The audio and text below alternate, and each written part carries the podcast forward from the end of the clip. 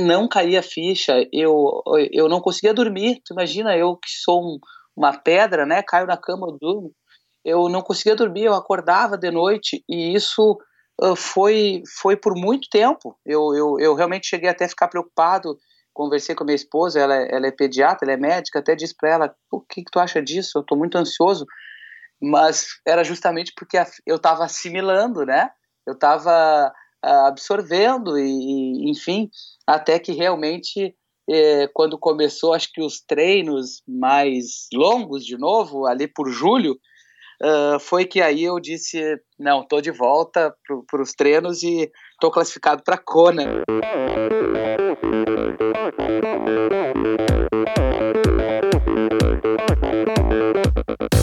Oi, eu sou a Fernanda Keller. Eu sou o João Amoedo. Sou Poliana Kimoto. Aqui é o Murilo Fischer. Aqui quem fala é Ronaldo da Costa. Olá, sou Henrique Avancini. E, e esse é o Endorfina, Endorfina Podcast. Podcast. Endorfina Podcast. Tamo junto, hein? Sou Michel Bogli e aqui no Endorfina Podcast você conhece as histórias e opiniões de triatletas, corredores, nadadores e ciclistas, profissionais e amadores Descubra quem são e o que pensam os seres humanos que vivem o esporte e são movidos à endorfina.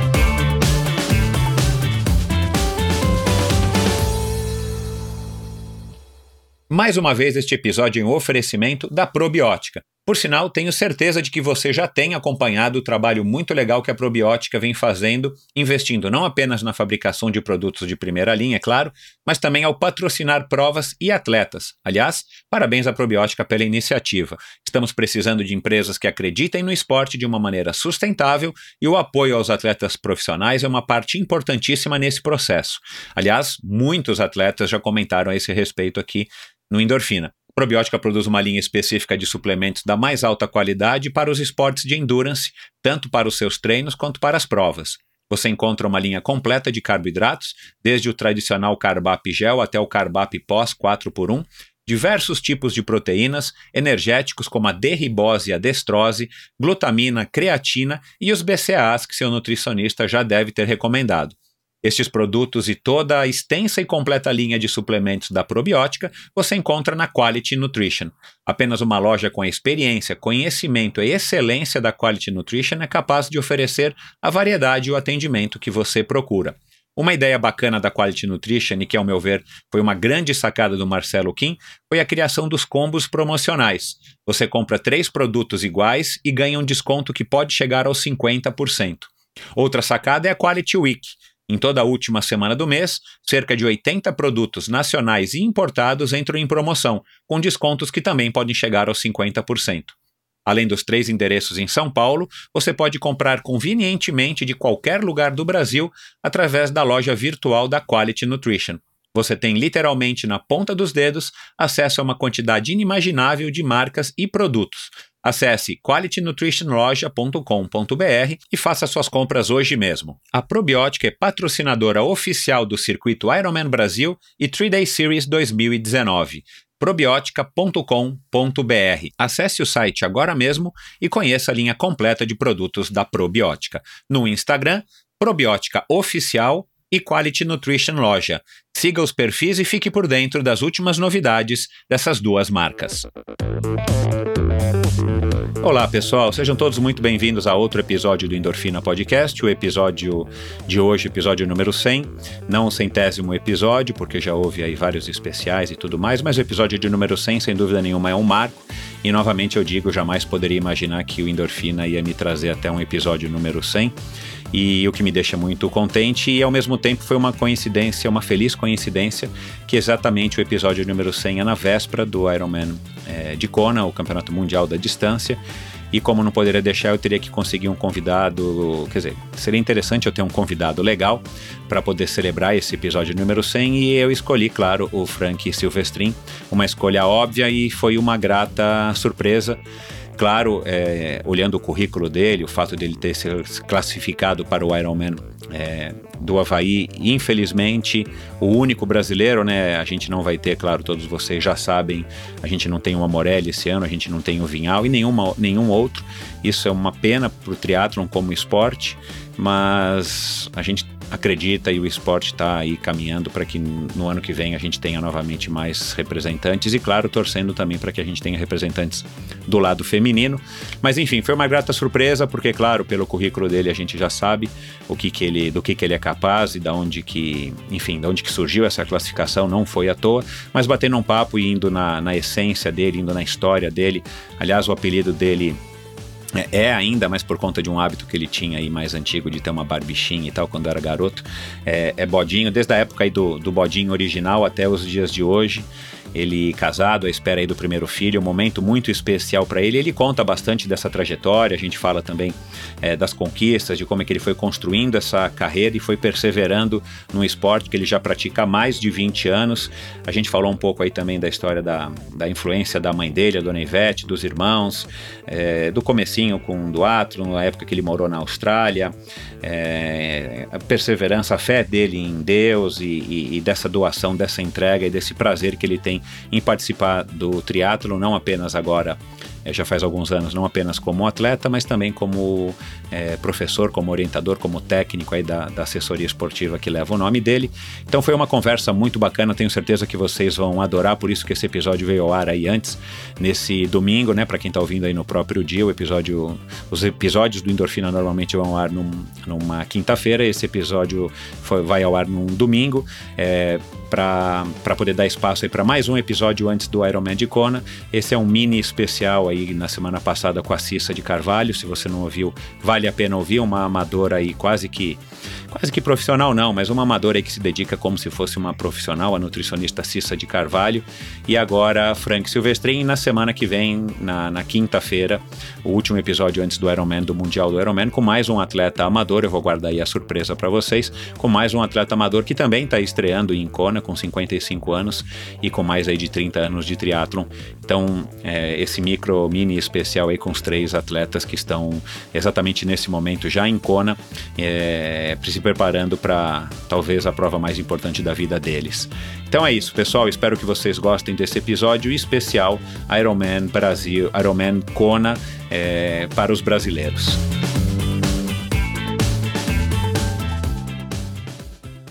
Meu convidado de hoje iniciou no triatlon há pouco mais de 20 anos. Foram duas décadas aprendendo e se aprimorando.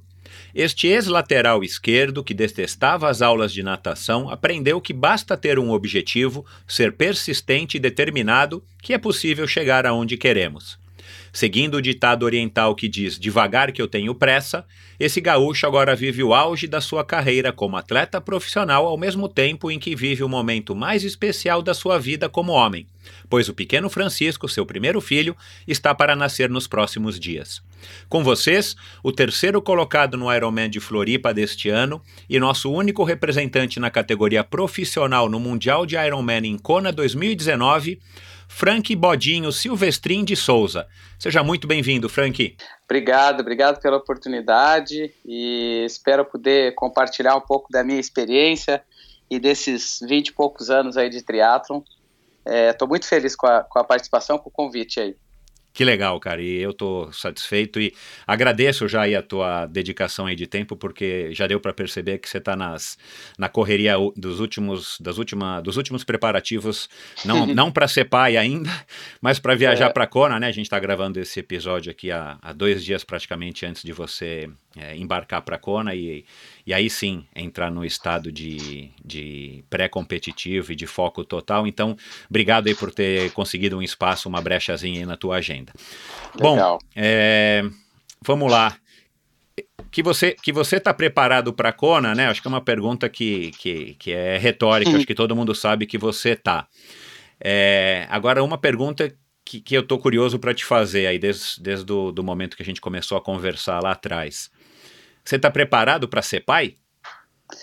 Bah, Michel, acho que essa, uh, na verdade, uh, eu diria que agora sim, cara, porque eu já venho construindo isso há, há um bom tempo, eu queria muito, né?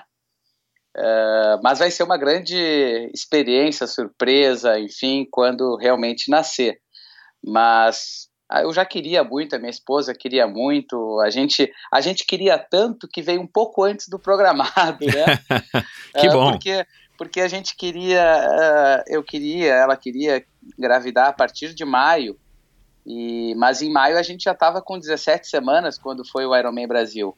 A gente casou um mês antes, na verdade cinco semanas antes do Ironman Brasil, então nós casaríamos, né, e não, não estaríamos grávidos, até para ela poder curtir um pouco a lua de mel, claro. a festa, mas não foi, não foi muito como a gente planejou. Uh, mas foi de um jeito muito especial também e cheio de surpresas e a gente não tem nenhuma dúvida que isso também foi uma injeção assim de inspiração, motivação para para tudo que aconteceu esse ano, né? Inclusive, é. especialmente é. o Ironman Brasil. Pois é, então é, é, tem um, eu brinquei aqui do, do, do, ditado aqui na abertura, mas também tem um, um ditado, um dizer que as coisas quando vêm é, ruins vem tudo na sequência, mas quando vem boas também vem tudo na sequência, né? E, e, e pelo jeito você vai fechar esse ano com chave de ouro e para isso que tá todo mundo é, todos os teus fãs como atleta estão torcendo e o Francisco acho que vai coroar aí essa esse teu é. ano, né? Você vai poder dizer que o teu ano de 2019 foi provavelmente o melhor ano aí da tua vida. Ah, sem dúvida. Isso já foi, já é, né? Eu já posso, eu já estou comemorando, né?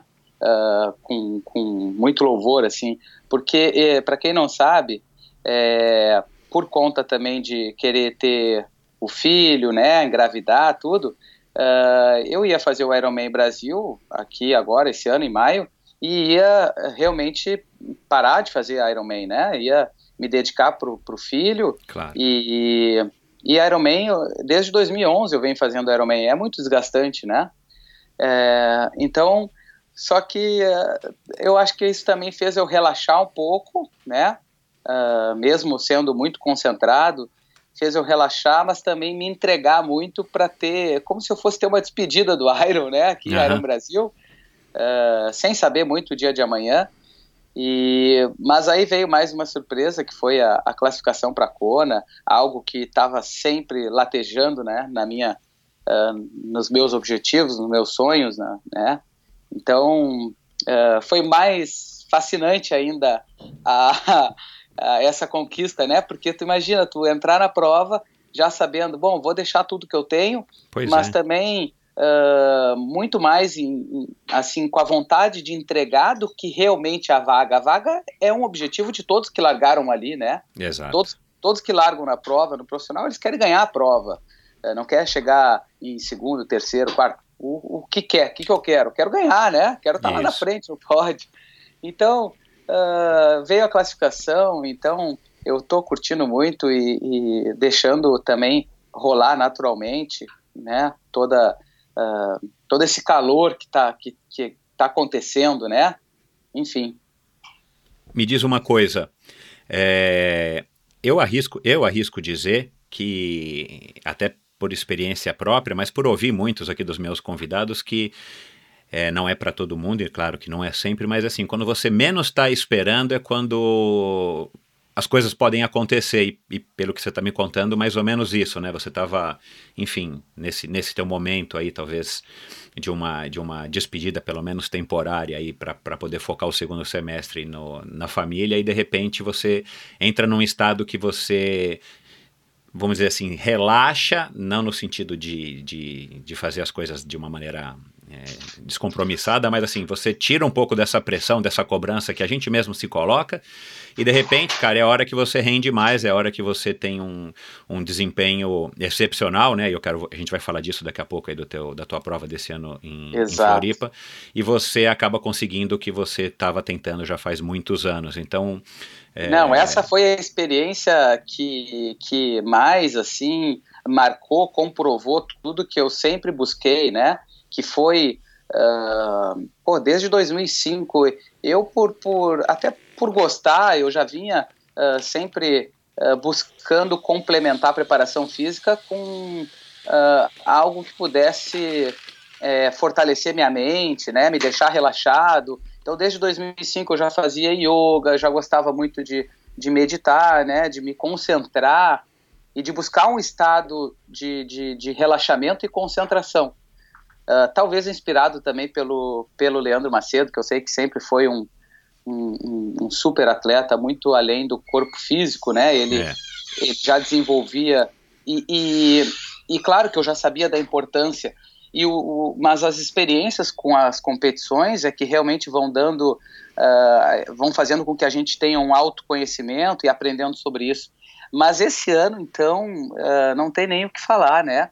Uh, foi, foi sim o fato de eu tirar um pouco essa pressão, esse peso, sem dúvida, isso tem uma influência muito forte, porque uh, eu, eu, eu já tinha experimentado excelentes provas, né? Eu fui quarto colocado ano passado. Pois é. Então, uh, eu já vinha experimentando resultados muito bons, eu sabia que uma hora eu ia também encaixar um pouquinho mais e, e nenhuma prova uh, desde 2011 eu, eu posso dizer que foi perfeita. Não existe uma prova perfeita ou uma preparação perfeita, né? Uh, é. Existe, acredito muito, num estado uh, mental e físico, né? De uma, de uma soma de fatores, de, e, e, é, e isso é, é, algo muito fantástico no treinamento, porque são as variáveis, né? São muitas variáveis que envolvem, né? O é. sucesso de um atleta. Muito além, muito além de um excelente treino, de um bom número numa potência da bicicleta. E eu nunca fui preso a isso. Acho que então eh, esse ano foi para realmente comprovar que uh, tem uma influência muito uh, né, direta sobre o resultado e a performance do atleta, o, o, o estado mental, né, como ele entra na prova, enfim.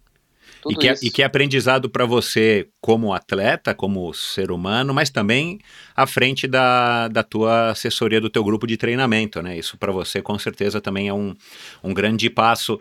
Aliás, você está falando isso, eu não sei se, se coincidência ou não, mas é, um, um, post recente do Jim Vance, que hoje é o teu treinador, é, fala exatamente disso, né? Quando ele, quando ele postou lá a vitória do norueguês, né, se eu não me engano, no Mundial de 70.3.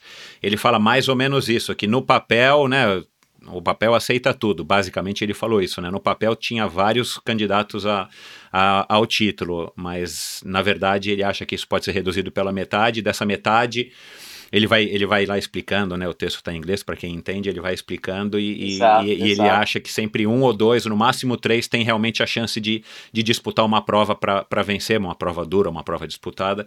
E eu acho que é mais ou menos isso que, que você tá, tá dizendo e que ele quis dizer ali. Mas que bacana, cara, parabéns. É... Deixa eu já perguntar então, já que você falou do, de Floripa. Uhum. A tua prova lá em Floripa foram 8 horas e 10, né? É, foi foi para você a tua prova, a tua melhor prova em Floripa? Ah, sem dúvida. Eu já tinha feito uh, duas vezes 8 horas e 20, ou, não, 8 e 21, 8 e 20. E tinha feito 8 horas e 20 também num outro Ironman fora daqui na Flórida. Uhum. Uh, foi, foi, o meu, foi o meu melhor tempo. Se tu me perguntar qual era meu objetivo, assim, em relação a tempo, uh, eu te confesso que quando terminou o Ironman Brasil do ano passado, 2018, né, eu fui quarto colocado, tinha feito também 8 horas e 21, se eu não me engano, e cara, eu já desenhava que queria ter filho, né, que queria casar, que queria curtir muito esse momento, e aí eu escrevi no quadro, uh, acho que na semana, logo depois do Ironman Brasil, eu, eu cheguei em casa e escrevi assim, uh, quanto que eu tenho condições de, de, de fazer um Ironman para o ano que vem e vou me entregar para isso. E eu botei no quadro uh, na frente da minha cama, eu escrevi 8 horas e 8 horas e 6 e barra 8 horas e 10, né? Uma variação assim. Uhum. E fiquei, imagina, então, volta e meia eu dormia, acordava e dava uma olhadinha naquilo ali, né? e eu embaixo escrevi os tempos da, da natação, da bike, da corrida, para brincar um pouco com isso, né? Uh, e foi, uh, eu, eu te confesso que foi por segundos ali, no máximo um minuto que eu, que eu errei, assim. quando, quando você estava para chegar, você, você lembrou disso ou foi depois, sei lá, chegando em casa? Ah, quando. Não, ah, foi. Do... Tu pergunta quando eu terminei é, o Ironman você tava, É, você tava para chegar, você viu que teu tempo ia ser, vai, perto de 8 horas e 10, 8 horas e ah, 9. Ah, não! Não, você, cara, você lembrou que você tava com isso anotado num quadro na, na cabeceira na... da tua cama? Não, não, não. Eu não associei. Isso é legal. Eu, eu desconecto muito do, do relógio na prova, sabe? Eu, eu tô ali, né, procurando uh, dar o meu máximo, sentir que o meu corpo está naquele limite dentro da intensidade que permite, né? Um Ironman, uh, obviamente que também perseguindo o resultado, né? A colocação, a melhor colocação, uh, o posicionamento. Mas ali, quando eu já sabia que tinha três vagas para o masculino, né? Uhum. Para Kona, e eu já estava, já tinha passado o quilômetro 30, Uh, então ali eu já vinha assim chorando por dentro de emoção e o que eu menos pensei foi o tempo eu não tinha no relógio, eu não estava olhando no relógio, eu não tinha o tempo total, eu não sabia para quanto, eu sabia que eu estava correndo né, para tanto por quilômetro, a velocidade que eu vinha correndo, isso eu estava olhando, mas eu não estava olhando quanto tempo de prova eu tinha, não tinha feito cálculo. Entendi. Uh, então quando eu quando eu estava passando perto da chegada ali, faltando 500 metros, eu parei para abraçar um aluno ali, chorei junto com ele e já olhei para trás e, né? Então não estava preocupado com o tempo, mas quando eu cheguei naquela naquele tapete de chegada e olhei o olhei o cronômetro, uh, quase que eu não acreditei, porque daí ali ali eu associei o meu tempo almejado, né? Uhum. Ali sim, na chegada, sem dúvida. Quando eu olhei aquele 8 horas e 10 ali, aí foi só alegria. Foi, foi o auge da tua carreira até hoje? Ah, foi, sem dúvida. Uh, me sinto numa maturidade. Se me perguntarem, Frank, tu com 37 anos, eu, eu acho que agora que eu peguei o jeito de fazer uh, Ironman, assim, de, um, de uns dois anos para cá, do ano passado para cá, que eu realmente aprendi a, a, a, o jeito da prova, sabe? Uhum. Bacana. E depois, depois de 10 anos fazendo Ironman, praticamente. Pois é, cara. É. É, Ironman é uma prova que, para alguns poucos privilegiados, é, é, é, uma prova que se domina fácil, mas para a grande maioria é, uma, é, um, é, uma, é um teste de resistência, não só durante a prova, mas com o passar dos anos, nas várias vezes que você vai vai fazer a prova, haja é, visto o Mark Allen, né, o maior, ganha, maior vencedor do Ironman até hoje, e ele já tinha participado acho que de seis ou é, sete provas até o dia que ele, que ele ganhou a prova e é, finalmente conquistou. Isso é muito legal, né, Michel? Resgatar e lembrar e buscar as histórias, porque às vezes as pessoas elas só estão lembrando que o cara ganhou seis vezes o, Iron, o Kona, né? Exato. Mas, mas, ou o Chris McComber, né, outro que as pessoas acham que ele chegou lá e ganhou. Ele chegou Exato. lá ele nem ele chegou lá ele nem terminou Kona. Isso, é. E, então uh, isso é fascinante porque o nosso esporte é, é uma é uma jornada muito longa, né? A, a distância de Ironman em relação ao aprendizado.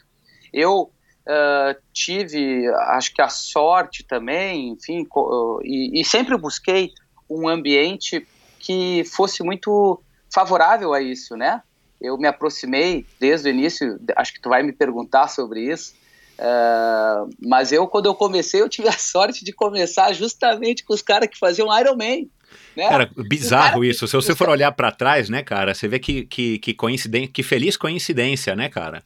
É, porque eu poderia daí, pô, eu, eu, eu iniciei com, com os caras que estavam indo para Kona, né, atletas aqui do, de Porto Alegre, gaúchos, mas que os caras estavam fazendo, era, era Iron Man. Então eu entrei num grupo que só se falava em Ironman, mas ao mesmo tempo eles estavam, uh, talvez por conta de viajar e aprender, trocar experiências lá fora, e isso é mérito do, do, do Wilson, meu primeiro treinador, que ficou comigo durante aí 15 anos, ele soube fazer com que eu esperasse o tempo e começasse pelas distâncias curtas, e soube fazer eu esperar, e eu esperei.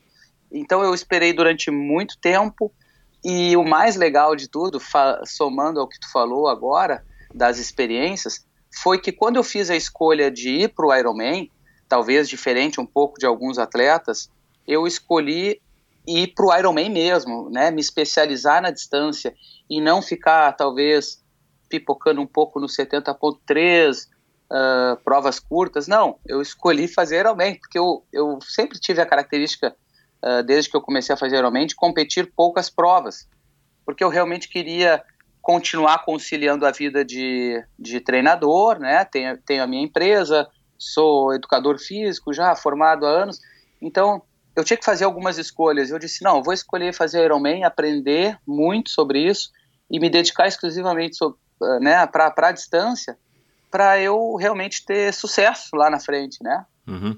Então, e, e, e, o legal foi que você persistiu, né? Por isso que eu também fiz essa apresentação aqui, porque lendo a tua história é isso. Você estreou em 2012 e, e você, cara, né? Não, não que você tenha é, tido motivos para isso, mas assim, cara, você foi batendo no martelo, né? Batendo no prego, Sim. foi batendo, batendo, cara, é, e finalmente, claro. né? Agora você foi coroado com a vaga, mas pô, um quarto colocado na uma quarta colocação no ano anterior e as outras colocações foram colocações de respeito, né? Exato, exato. Até até eu lembro muito uh, do Ironman Fortaleza, que foi uma prova uh, muito solitária para a maioria, né? Porque é. porque foi uma prova que os atletas, até os profissionais, cada um fazendo a sua prova muito sozinho, diferente do que é hoje, né? Mas eu já eu tinha sido quinto lá, eu estava em quarto na prova, então eu já vinha assim pulando, né? Tijolinho por tijolinho, step por step. Então é, é isso. Você você torce para que no no sábado lá em Kona uh, o dia esteja né, mais fácil, seja um dia mais fácil seja um dia mais difícil? Ou você para você é indiferente? Bah, Michel, eu tô, eu tô muito, muito uh, pela experiência, né? Por chegar lá e assim, eu já tô vivendo um sonho, então só o fato de eu colocar o pé lá, eu já sei que eu vou, uh, eu vou estar tá no céu, né? Quando eu chegar lá. Então, para mim, é, não penso sobre isso. Uh, eu, o meu treinador, o Jim Vance, gosta muito de, de reforçar algo que eu também acredito muito, é não perder tempo com as interferências ou com aquilo que pode não dar certo, né? Uhum. Isso, isso eu prefiro não pensar e prefiro é então quando quando tu me faz essa pergunta eu até respondo assim ó eu, eu imagino um cenário muito quente né uhum. eu, eu fui para lá em 2016 e e vi que é muito diferente do que qualquer prova, lugar que eu já tenha competido. É. E, e é verdade. Mas eu fui lá para treinar, tive a experiência como atleta treinando, mas quando eu lembro de novo daquela prova, eu tento lembrar das provas que eu fiz no calor e, e o quanto eu também reagi bem. Né? Claro que uhum. teve algumas que eu quebrei absurdamente, mas aqui em Porto Alegre, para quem não sabe, janeiro e fevereiro a umidade é muito alta, tão, tão quanto em Kona, chega 90, 90 e poucos por cento, é um calor infernal. E a gente, durante muito tempo aqui, o meu treinador, na época, isso há mais de 10 anos, ele fazia a nossa base uh, dos atletas aqui, que estavam buscando ser profissional, né? Ele fazia a base com, com bastante volume ali, janeiro, fevereiro, segurava a intensidade um pouco e colocávamos para fazer um meio iron em fevereiro, no final de fevereiro nós, nós treinando para distância curta, né? Uhum, uhum. Mas tinha que cumprir o ciclo do, do da, base, da base. dessa pré-temporada com um 70.3, um meio iron, aqui no nosso litoral gaúcho. Cara, era a prova que a gente a gente chegava a assim a suar frio, a, a não dormir, a ter febre de noite com aquela prova.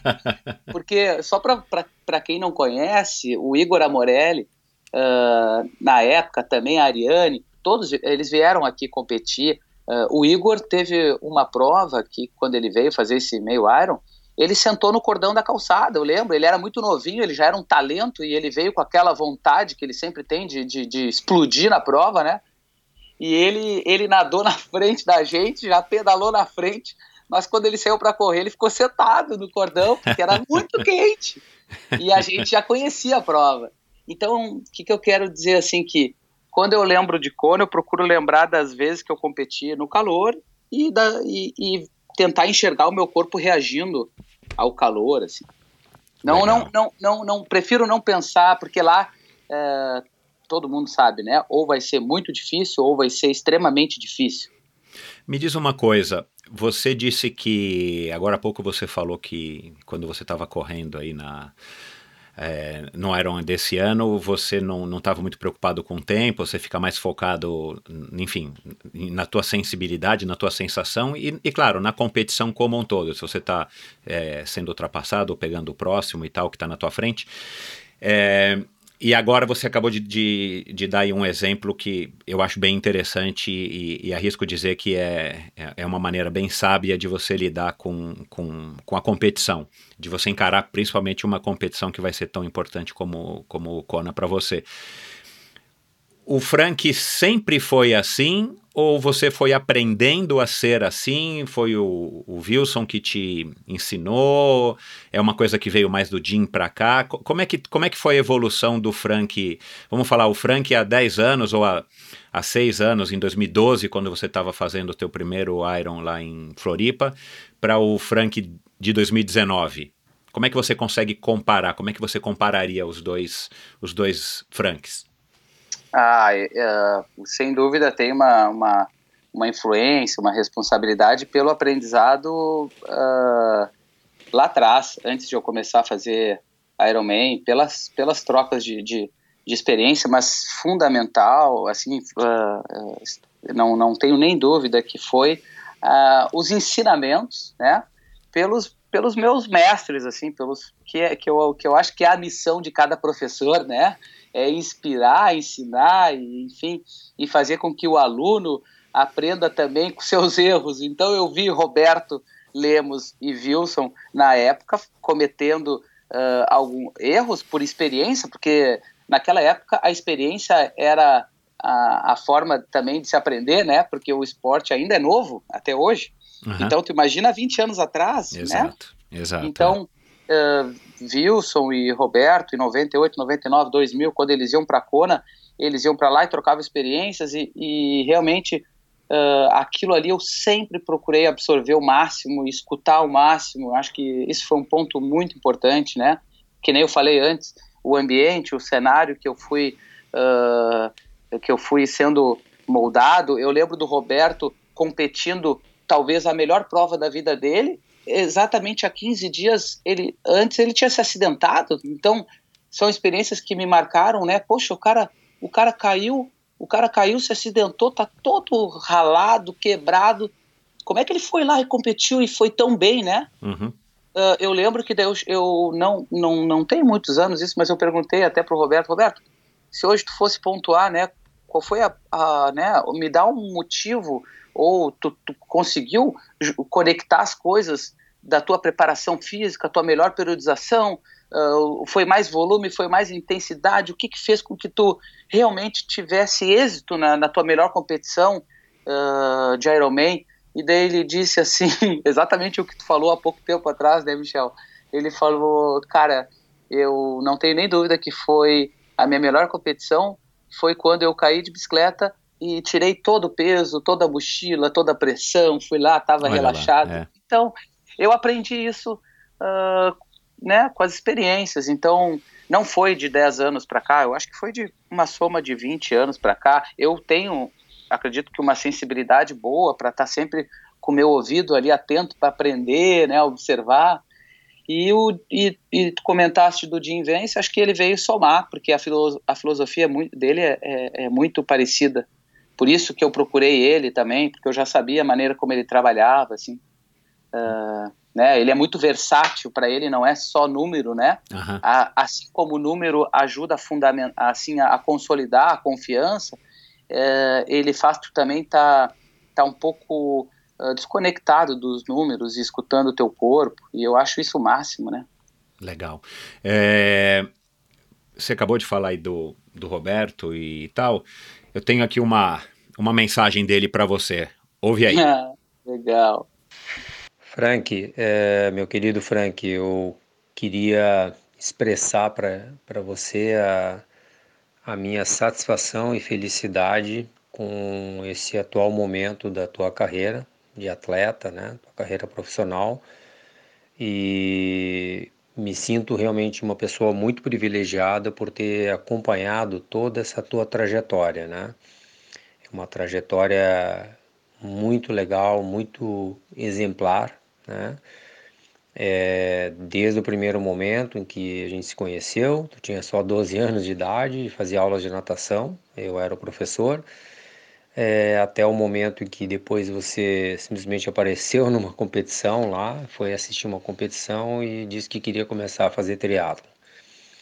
É, isso demonstrou para mim muito da tua personalidade, né? Nessa capacidade de, de, de, ir atrás das coisas que você gosta, né? E depois toda a tua história, tudo que se seguiu aí, é, foi uma história muito bonita, né? A gente pôde partilhar muitos momentos juntos, momentos muito bons, né? Esse início, né, no triatlon, como um atleta amador, iniciando as provas mais curtas, crescendo, é, sempre em grupo, sempre engajado com outras pessoas, né?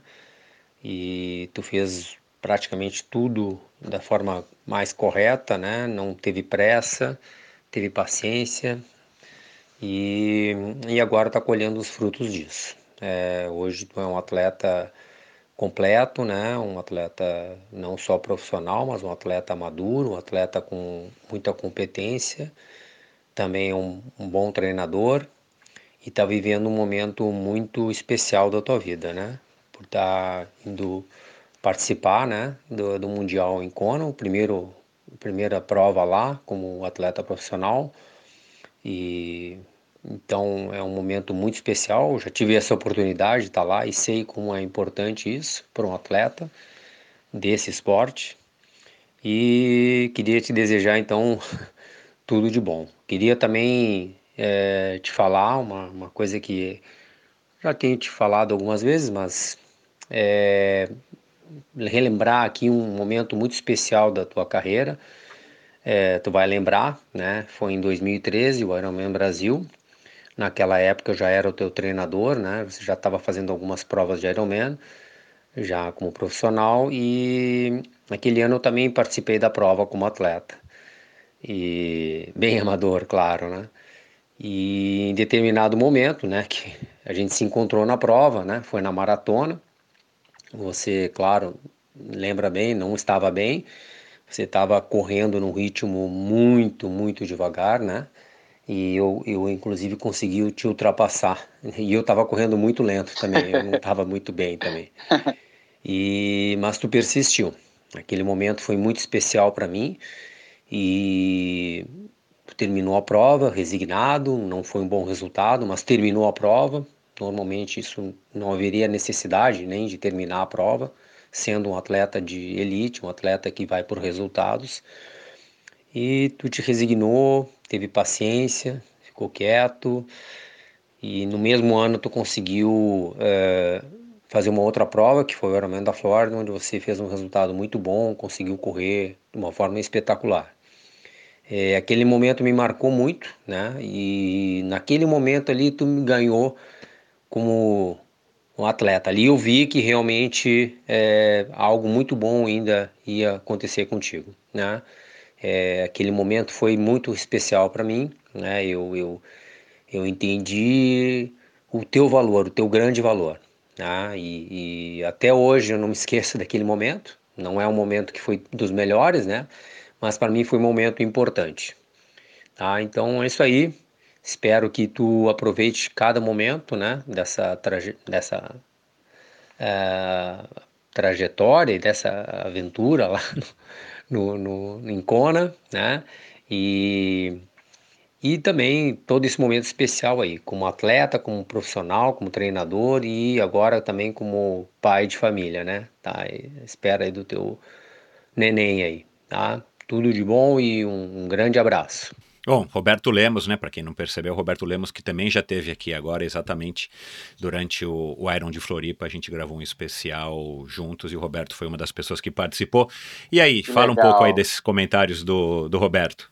A gente logo percebe, né, que o, o Roberto sempre teve uma, uma, uma intuição, uma sensibilidade. Acho que ele comentou no, na tua entrevista que ele uh, se não fosse educador físico, atleta, ele teria sido filósofo. Né? É, isso aí. É. Curioso, sempre, cara. É, porque ele sempre foi muito é, pensativo, um cara que, que adorava analisar, isso. mas de uma forma muito quieta, sabe? O Roberto, ele, ele não, não, não se comunicava muito, porque ele era mais tímido, assim, mas sempre que ele falava, ele ensinava, sabe? Ele, porque ele vinha de uma reflexão uh, muito complexa até, porque ele né, ele estava muito na frente da gente, o Roberto, né? Ele, claro, por conta também uh, das experiências que ele já, já tinha tido, mas ele é um cara muito inteligente, ele tinha muita sabedoria, é. assim, em, em, em conectar, em analisar, em buscar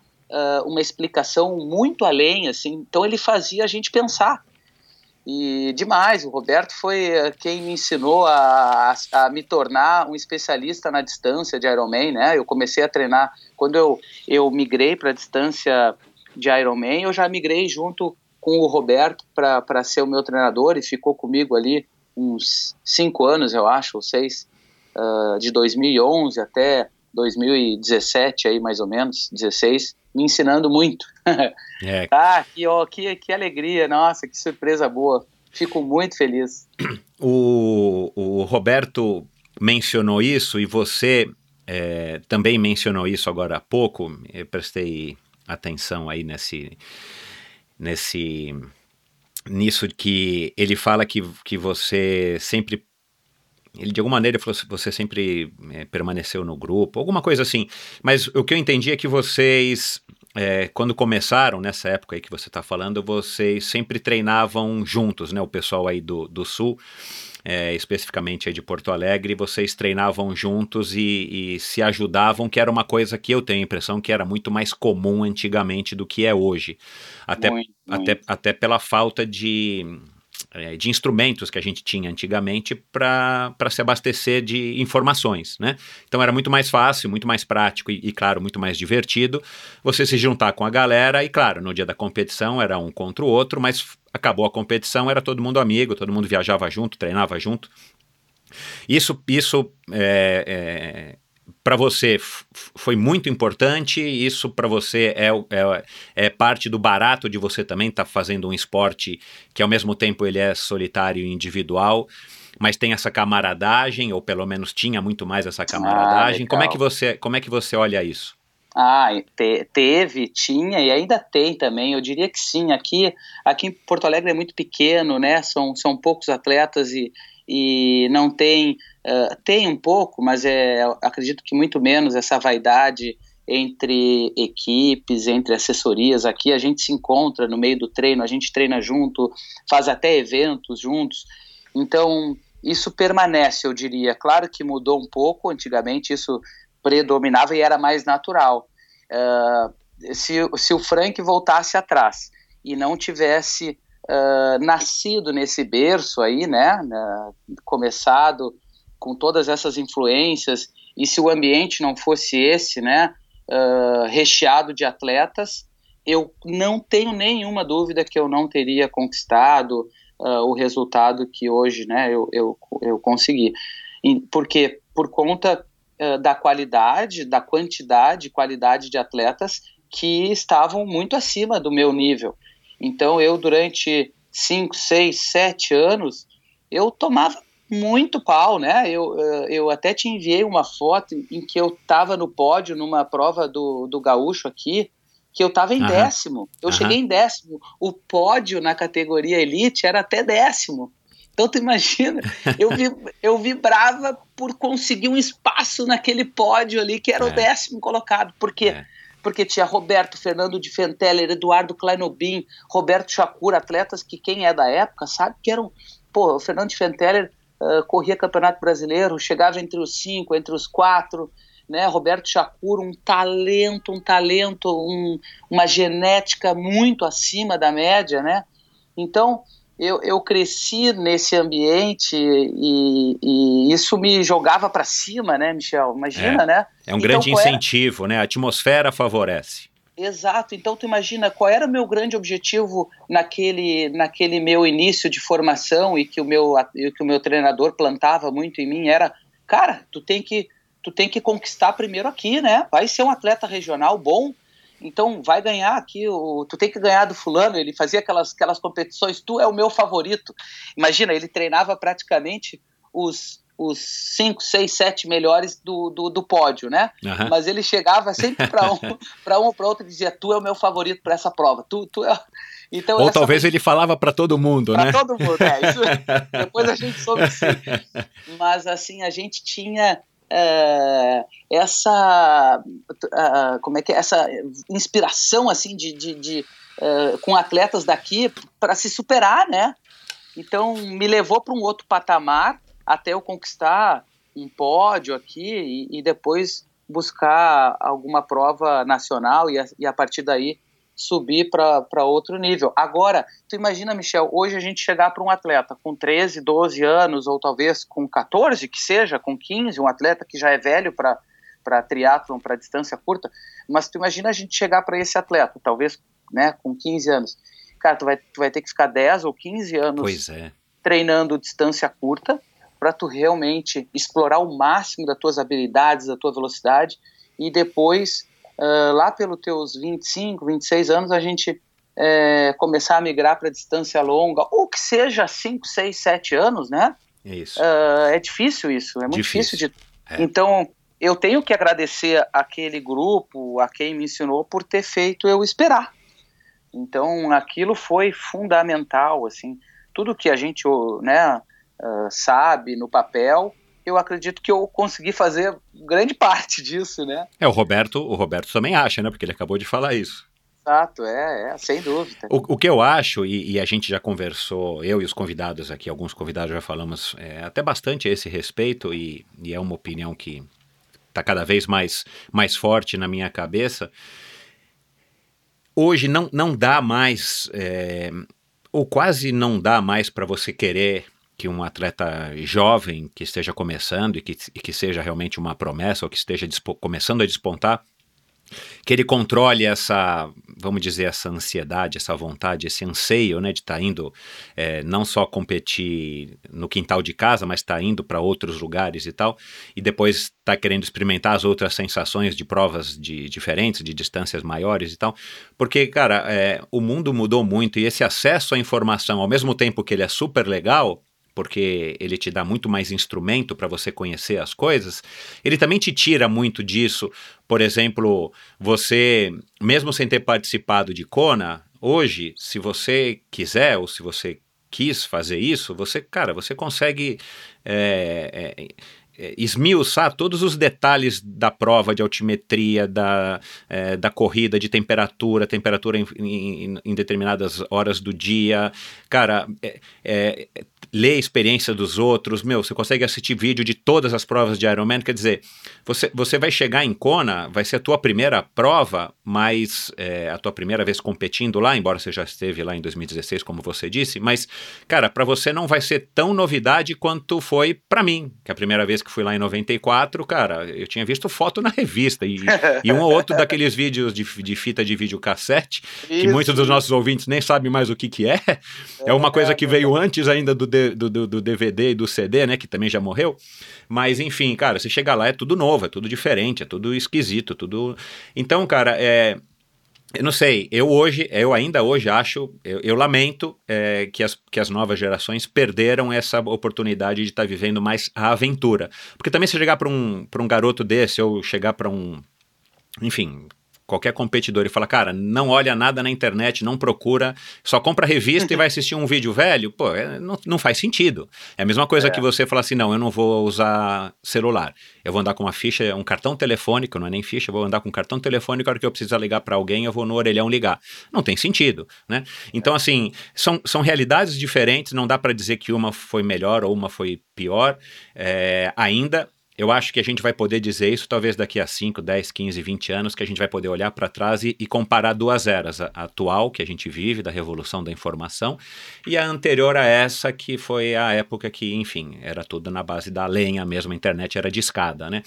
Mas... Legal, mas Michel, só lembrando, é, tu fez eu recordar que naquela época a gente ficava... É, é, tentando brigar entre amigos aqui para ver quem que conseguia emprestado a fita de VHS que o, que o fulano, tá, na época o Wilson, o Roberto e outros iam para a Kona e traziam a fita do ano anterior, né? Exato, do ano anterior, é. Ah, Estava sempre um daí... ano atrasado no mínimo. Exato, eu fiquei durante muito tempo, ficava em casa com aquelas fitas ali, eu achei o máximo. Pois Agora, é.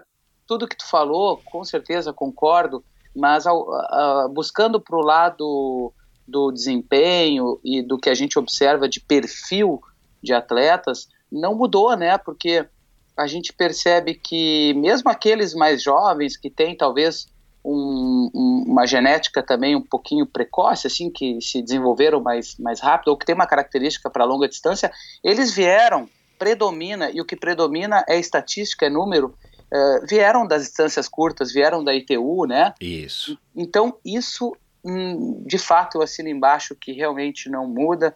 Agora, a maneira como a gente vai é, conduzir, eu digo nós como técnico, é, é, que eu acho que tem que ter um olhar cuidadoso e Concordo. estratégico para que também não se perca a, a, a, oportunidade de talvez já especializar o, o atleta para longa distância, porque também isso é uma escolha e muitas vezes vem da vontade do atleta, e, e outra de uma característica uh, da, da, da, da, atualidade, porque no, o nosso cenário brasileiro hoje não está não, não tá rico de distâncias curtas, não tem uma base, uma formação, escolinhas, né, como é em outros países, então isso não desperta mais a motivação que nem eu tinha de correr o Campeonato Brasileiro, né, de correr o Brasileiro de duatlon, de correr o Campeonato Estadual aqui com 15 atletas competindo na categoria elite, isso não existe mais. Exato. Então, uh, a, temos, tem que adaptar com a realidade de hoje, mas a gente vê que algumas raízes e vertentes não mudaram, né?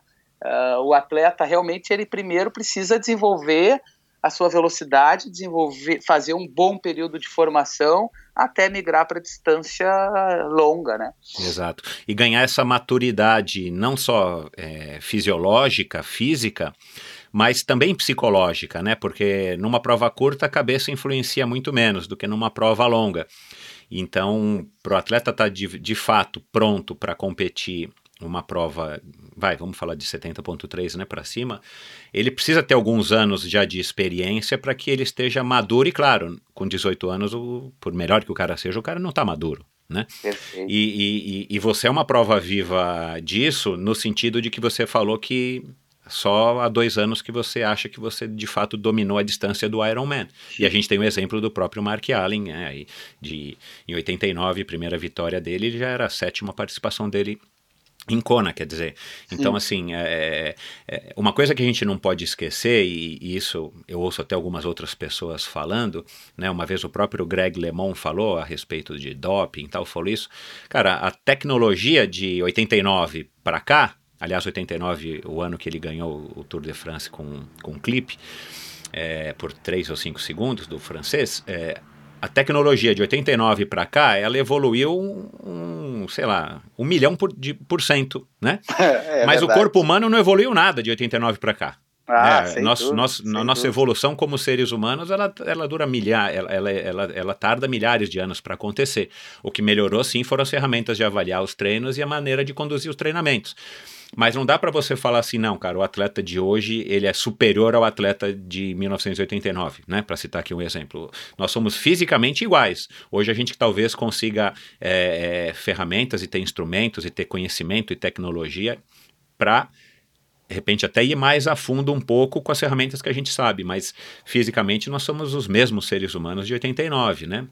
Perfeito. Então, é, é, eu acho que talvez as gerações mais novas e, e os atletas é, é, dessas gerações têm que entender isso, que não importa você ter uma bicicleta de X milhões de reais e que é super aerodinâmica, a melhor, melhor bicicleta que tem, ou você tem o tênis, ou você tem o aplicativo tal, é, o corpo ainda é o mesmo, né? E, e se você não se conectar com o teu corpo para fazer aquilo que você está se propondo, aí não importa o, o esporte, cara, você não vai vencer a prova por causa de uma bicicleta ou por conta de um tênis, né? Então... Até para tornar o nosso esporte mais acessível, isso precisa estar tá, tá muito claro, né? Nós, Exato. como eu, eu me sinto responsável como treinador em deixar isso Uh, é acessório, né? É perfeito, perfeito. Falou, é. falou tudo, porque isso serve para o atleta já uh, maduro, com 35 anos que está começando no esporte, como para aquele novinho que vai começar, né, lá lá na adolescência, enfim, isso vale para qualquer idade.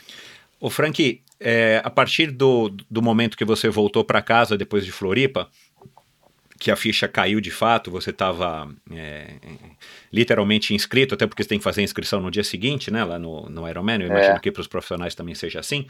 Você, é, enfim, caiu a ficha de fato a hora que você voltou para tua casa, é, enfim, entrou lá na rotina com a não, Carol e tudo não, mais? Não, não caiu. Então, não, é, caiu. É, então é, quando é que caiu a ficha e o que, que mudou? É, você, você tinha se programado para enfim, se dedicar ah, ao segundo semestre à, à, à família. É, o que, que mudou na tua rotina como, como atleta de treino? Como, como, é, que, como é que você aí é, recalibrou, o, o, o, enfim, se recalibrou para um Frank que ia representar o Brasil é, em Kona como um profissional? Ah, legal. Eu fiquei todo o mês de junho e meados de julho, então eu diria que umas seis semanas que não caía ficha. Eu, eu não conseguia dormir. Tu imagina, eu que sou um, uma pedra, né? Caio na cama, durmo. eu não conseguia dormir, eu acordava de noite e isso foi, foi por muito tempo. Eu, eu, eu realmente cheguei até a ficar preocupado. Conversei com a minha esposa, ela, é, ela é pediatra, ela é médica, até disse para ela: o que, que tu acha disso? Eu estou muito ansioso. Mas era justamente porque eu estava assimilando, né? Eu estava uh, absorvendo e, enfim, até que realmente é, quando começou, acho que os treinos mais longos de novo, ali por julho, uh, foi que aí eu disse, não, tô de volta para os treinos e tô classificado para Kona, né?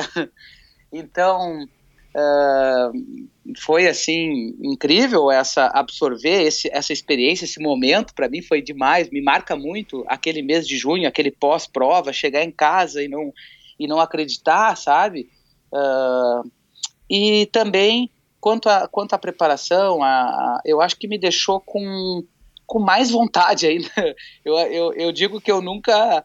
Uh, porque enfrentar uma preparação para um Ironman, seja amador, seja uh, profissional, realmente para aquele que está uh, muito dedicado, disciplinado, sempre vai ser muito desgastante. Isso é, isso é fato. É. Só que é, eu, eu, eu, eu te digo que eu nunca fiz uma preparação tão motivado. Então acho que o que mudou assim foi a motivação. Não pude mudar muito porque eu já vinha dando certo, então não adianta eu também inventar muita coisa. Uhum. É, eu tinha que realmente me dedicar para o básico, porque eu, eu, eu, olha só, eu fiz o Ironman Brasil 2018, ano passado, tinha ido bem, daí logo já comecei a preparação em seguida para tudo querendo Kona sempre. Logo eu fui fazer Mar del Plata, que eu tive um azarão lá, não me dei bem. E terminou Mar del Plata, eu já comecei a preparação para o Ironman Brasil, então foi é uma atrás da outra, né? Então, ah, cara, por... não tem pausa. Não tem pausa, porque eu sempre enxergo a minha preparação, eu já fico buscando a prova seguinte, o Ironman no caso. Então, uh, como eu faço poucas provas, eu prefiro alimentar o meu alvo lá na frente. E, e então, quando terminou o Ironman Brasil esse ano, eu já estava enxergando, né, peguei a vaga, eu estava enxergando o Kona. Uh, o primeiro cuidado que eu tinha que ter, que eu acho que alguns atletas esquecem, eu vejo muito isso também com aqueles atletas profissionais que estão começando na distância de Ironman, por conta daquela sede, daquela vontade, e às vezes até é importante para aprender, uh, é que vão com muita sede na preparação, né? Colocam muito, muita intensidade somado de muito volume e não é que não pode, é que o corpo na maioria das vezes não aguenta. Então eu, eu acredito muito que o meu resultado também ele vem dessa consistência e, e essa consistência também significa não não interromper o ciclo, né? Não me machucar. Eu tive a sorte também, mas eu acho que eu, eu cuidei disso para que ao longo desses anos eu não me machucasse, não me lesionasse a ponto de ficar interrompendo o ciclo, né?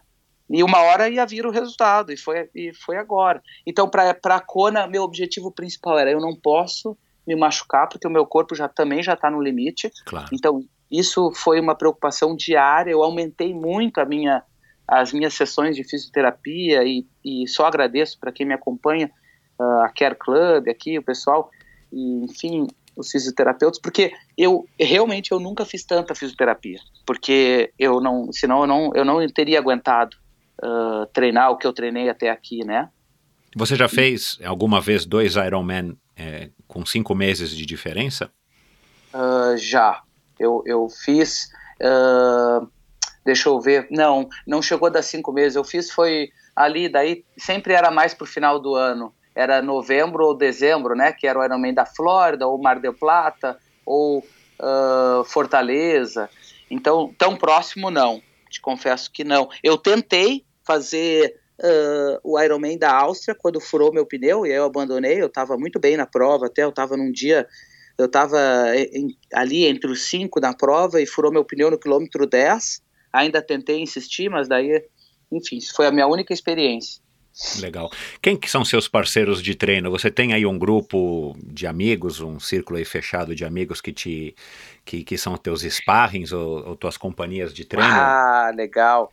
Uh, sempre, porque uh, eu sempre tive, né? Uhum. Lá atrás, lá atrás eram colegas, eram triatletas que também estavam competindo para me ganhar, para, né? A gente disputava a prova junto. Com o passar do tempo, uh, fui ficando muito sozinho aqui aqui em Porto Alegre, porque eu fui um dos poucos que continuei né, na categoria profissional e me profissionalizei, poderia dizer assim. Então, eu fiquei muito solitário. Se tu for pensar, pô, Frank, tu treina com algum outro triatleta profissional? Não. Faz quanto tempo? Faz mais de 10 anos né, que eu não tenho. Uh, isso pode ter também, um, poderia ter ajudado e contribuído se eu tivesse mais, claro, sem dúvida. Então, o que, que eu fiz nos últimos anos? além de treinar com meus atletas, isso é parte da minha rotina, né, dividir com os meus alunos, mas eu procurava justa, justamente o que tu falou, os sparring, né, eu tentava, eu sempre peguei um da natação para me puxar, ah, hoje legal. mesmo, hoje mesmo ao meio-dia, eu estava com dois uh, nadadores, então, que nadam hoje master, mas que foram nadadores muito fortes, assim, na, na sua carreira, e eles me, eu, eu, eu boto eles para me puxar, Então eu tenho essa facilidade de ter amigos, isso é muito legal. No ciclismo eu tenho também um, um atleta que tem 47 anos e ele tem 30 anos de, ou mais de ciclismo e ele me ajuda muito. Ontem ele foi comigo e, e, o Jair aqui, que é ciclista. E na corrida daí eu já prefiro, eu prefiro, eu gosto muito de correr sozinho, sabe? Acho uhum. que a corrida ah, até porque a corrida para Ironman ela não é tão intensa, né? Então é, é, mais fácil de cumprir os treinos, assim. Até prefiro escutar o meu corpo, porque eu sei que a corrida tem que ter um olhar muito cuidadoso para não se machucar. Então eu prefiro, eu prefiro até não entrar muito no, no, no grande grupo na corrida para evitar me expor muito e me machucar, assim. Entendi. E pelo jeito tá dando certo, né? Porque você fez 2h47, cara, no, em Floripa esse ano, a melhor corrida da prova. É, é, tá dando certo. Eu, eu, eu Foi a tua já... melhor maratona em Ironman? Foi, eu tinha feito 2,50 já duas vezes. 2,51, 2,50 na Flórida, 2,50 no Ironman Brasil e 2,47 esse ano. Mas sempre tive uma facilidade com a corrida, isso é, é fato, assim. Acho que também por eu ter uh, lá na minha infância Uh, eu queria muito ser jogador de futebol, então eu corria muito, corria muito quando eu quando eu ia jogar futebol, eu, eu se tu me convidasse para jogar uma hora de futebol, eu não ia, eu queria jogar o dia inteiro. Eu saía, eu saía de casa de manhã, eu voltava 11 horas da noite. A minha mãe ficava louca porque ela, ela dizia: "Cara, esse guri é da rua. Esse guri foi feito para porque terminava o futebol e eu ficava jogando futebol com os amigos na esse uh, futebol na, na grade, sabe? Futebol entre três, né? Uhum. Três dentro, três fora ali, aquelas brincadeiras. Só que eram 11 horas da noite, então minha mãe tinha que ir pra rua me, me puxar pela orelha, uh, porque eu queria ficar jogando bola. Então eu sempre tive essa energia com a corrida, sabe? Com a marcha, com... e isso, uh, querendo ou não, me, me ajudou. Assim, quando eu fui pro triatlo, eu tinha muita facilidade de impor os números, assim, de, de treinar bem e aos poucos foi, foi, foi conseguindo colocar isso em prova, assim. Puta, excelente, né? Porque é um tempasso, pelo amor de Deus, meu. Puta, esse tempo é, é fabuloso. É, de, das três modalidades, a, a corrida, pelo jeito, é a tua melhor, é, comparativamente. Qual que você acha que tem mais espaço para você melhorar ainda? Ou elas estão mais ah, ou menos tá. equilibradas, você tem que se esforçar para melhorar as três? Ah, é, sem dúvida. Eu acredito que ainda tem um, uma janela ali para melhorar no ciclismo. É o que eu venho me dedicando nos últimos uh, cinco anos, assim, de, de uma forma muito exclusiva, intensa, o ciclismo. Eu sabia que o, no Ironman Brasil, isso já, então, já faz um bom tempo que eu venho trabalhando, inclusive com o Jim Vence, assim, uh, ele sabe, ele sabia que para eu correr bem, eu precisava estar tá pedalando melhor, né? Não, não tinha que estar tá pedalando bem, eu tinha que estar tá pedalando melhor. E, e, então eu fiz isso nos últimos anos, me dediquei muito a buscar uh, essa uh, enfim, essa habilidade de conseguir sustentar uma potência mais alta, de dominar variáveis de, de, de intensidade dentro do ciclismo. Então, uh, é onde eu tenho, né, acredito que eu tenho mais espaço para melhorar, é o ciclismo. E como especialistas falam, né, o ciclismo, uma prova longa, uma prova de Ironman, é quase que uma prova de ciclismo dentro de uma prova de triatlon, né? Porque se tu não estiver pedalando bem, tu não vai correr bem. Se tu não estiver pedalando bem, tu não vai estar uh, tá andando na frente, tu não vai estar tá conectado com o grupo. Então, para esse ano especialmente, eu diria que eu treinei muito a variação de intensidade, porque eu sabia que a prova da elite ela é assim, né? Ela é, é. uma dinâmica completamente diferente do, do amador.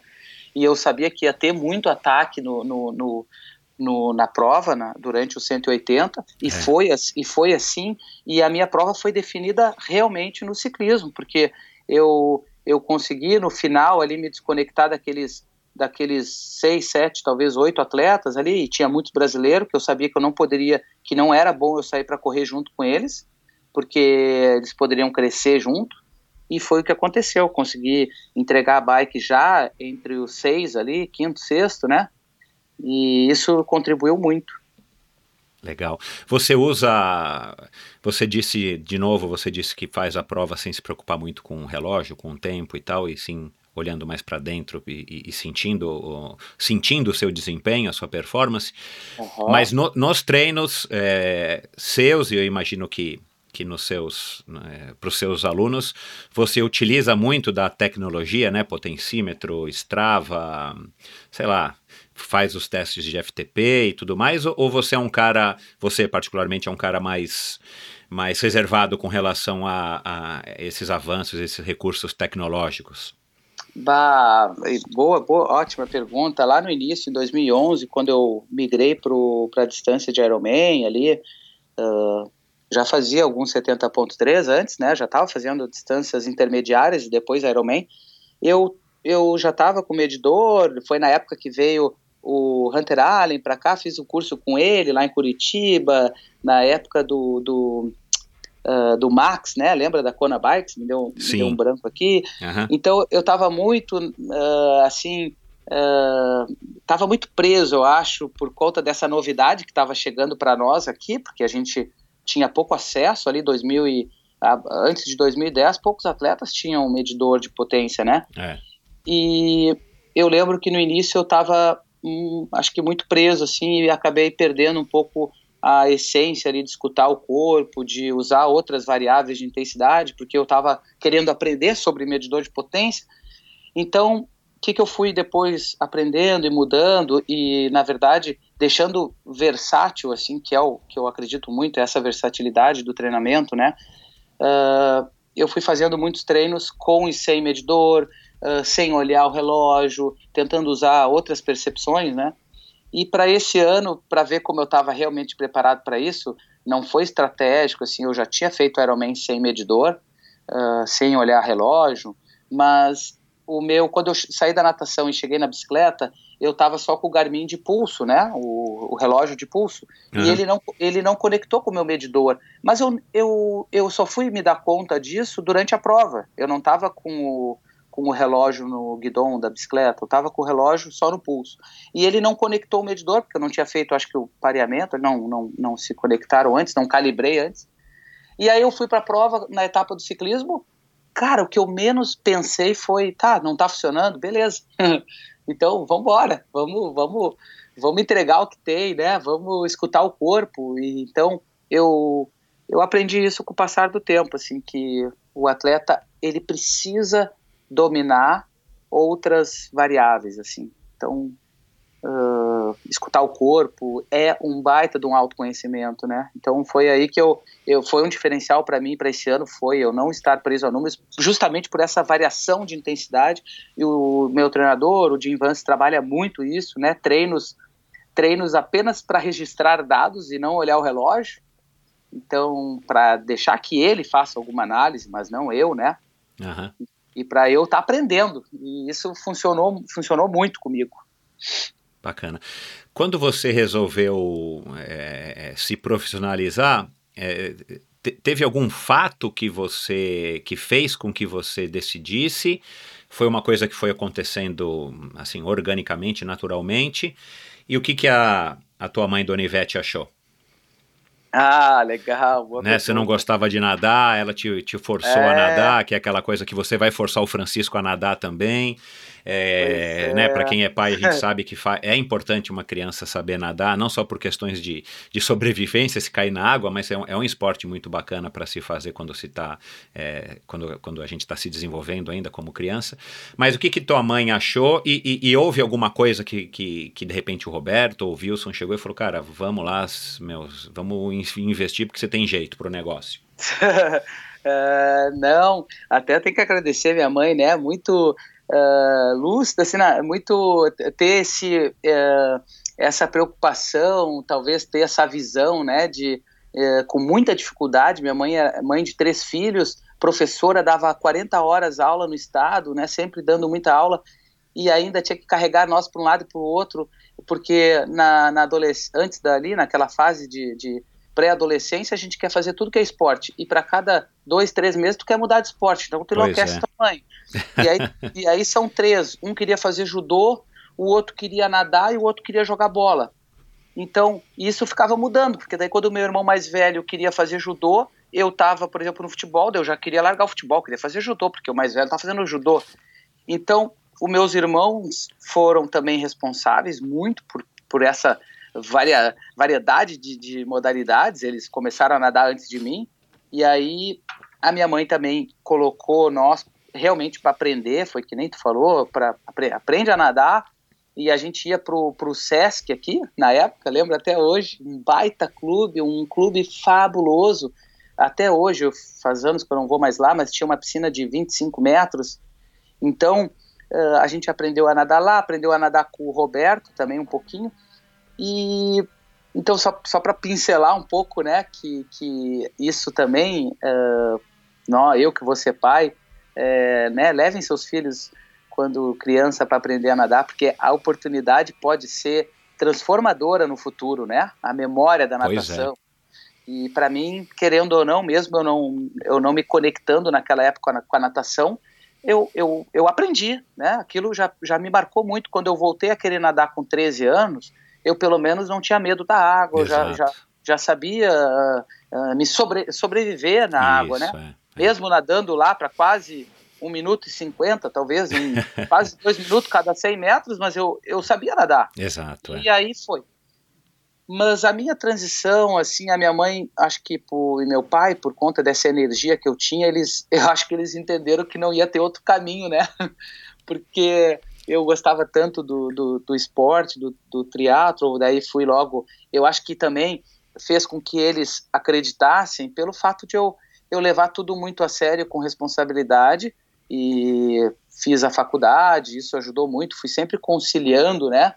Uh, vamos, uh, a gente pode dizer que eu tinha o sonho lá, ali, uh, querendo ser profissional, sempre viver disso, né? Ao mesmo tempo que eu tinha uma uma noção da realidade daqui, da minha vida, né, do meu berço, do meu DNA, da minha família, que eles, meus pais não iriam me, me pagar para, não tinham condições para eu ficar viajando.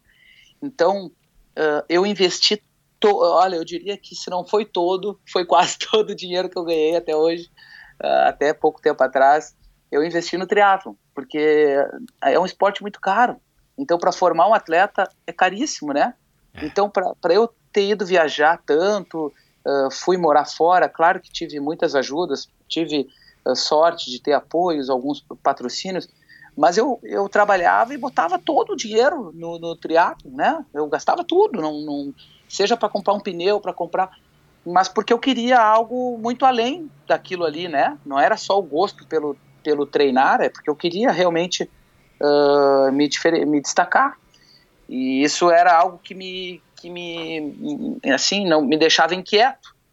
Então a minha transição para o pro profissional, acho que isso deixou, uh, tornou mais natural. Uh, ali por 2006, 2007, quando eu já estava competindo a distâncias curtas na categoria elite, né, fazendo o campeonato brasileiro, tentando aqueles pré pré olímpico, pan-americano. Então uh, isso foi natural. Quando eu fui para distância longa, eu já fui direto na categoria elite, né? Porque não podia dar um passo para trás, né? É, tinha que dar é. um passo para frente. Isso, é. Então foi mais ou menos assim.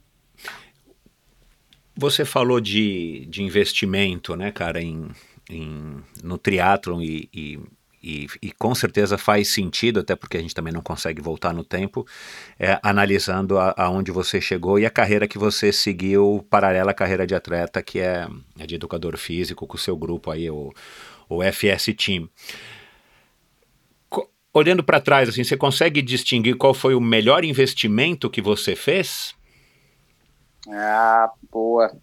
Né, Não, não necessariamente financeiro, né? Mas assim, cara, eu foi o ano que você passou na Austrália que te dá um, um aprendizado bacana, foi, enfim, alguma prova que você pagou para viajar e investiu para competir que te ensinou muita coisa. Você consegue ah, isolar um, um melhor investimento? Ah, di- difícil, difícil isolar. O maior investimento que eu fiz foi, ah, foi, foi o que eu falei há pouco tempo atrás, de, de entregar ah, com muito amor. Ah, quando eu falei dinheiro, não é o dinheiro por si só, né? Eu Aham. fazia isso sem pensar no dinheiro. Eu, às vezes, gas- gastava até mais do que podia, né? Eh, por conta dessa vontade de, de sonhos, de querer me tornar profissional. Então, ah, se eu fosse pontuar, isolar, então eu diria que foi ah, quando eu fui competir o Mundial na Austrália, de duatlon, na amador, né? Eu até Que você foi campeão.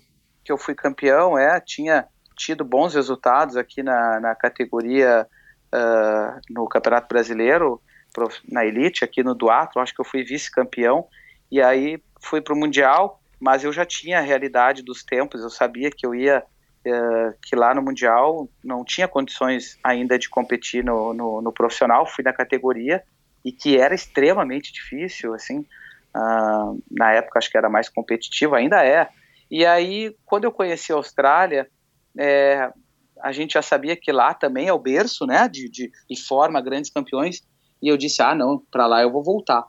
E no ano seguinte eu voltei, fiquei um ano, um ano lá, e depois quatro meses na Nova Zelândia, e pude voltar com uma, com uma cabeça muito, muito diferente, assim, muito aberta, por, por conta de tomar um choque, né, acho que aquele choque de realidade, de, de treinamento, ah, fez com que eu saísse da minha zona de conforto ainda mais e disse, ah, não, é, é isso que eu preciso, né, é fazer muito mais do que eu imaginava, né, em relação a treinar e, e me dedicar. É, Então, na- nada como viajar, né? É, talvez tenha sido essa viagem me marcou muito e, e eu diria que todas as viagens competindo, né, ou seja, as competições com nível muito alto, esse investimento nessas competições foi com que também me colocasse num, num outro nível. Dar a cara para bater, né? Ir para ir, ir pra fora para ganhar aprendizado. Isso acho que também é uma, é uma unanimidade entre todo mundo aí que falou sobre esse assunto aqui no Endorfina. Agora, você, você já teve em Kona uma vez, você já sabe que, que, que é aquilo que eu até falei na semana passada aqui também com a, com a Cissa, você desce do avião ali, de- você abre a porta do avião, desce as escadinhas ali no aeroporto de Kona, aquele bafo, né? Parece que você tá lá em Cuiabá. Em Cuiabá foi o único lugar que eu senti algo semelhante aqui. Nem em Fortaleza é assim. É, agora, né? Daqui a dois dias você vai viajar para Kona. Você vai sozinho? Você vai com a Carol? Não vai poder ir, né? Quem que vai com você?